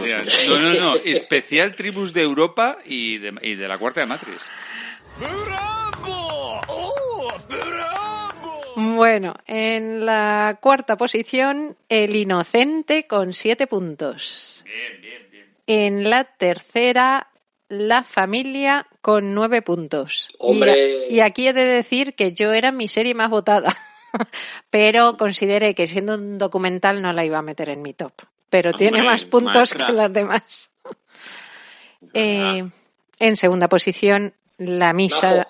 Majo, Tell me. atenta ahora, ¿eh? ¿Cuál, cuál va a ser Atenta, la segunda Atenta. posición. No, no- Segunda, no, condiciones nada. Escucha bien, abre bien los oídos. Segunda. Segunda, La Castaña de Misa de Medianoche con 10 puntos. Hemos salvado los muebles, hemos salvado los muebles. Repite lo que quiero grabar. Ah, porque estabas preocupado porque fuera la primera. sí. Y en primera posición, Mayor of Easttown con 14 puntos. Hay que verla.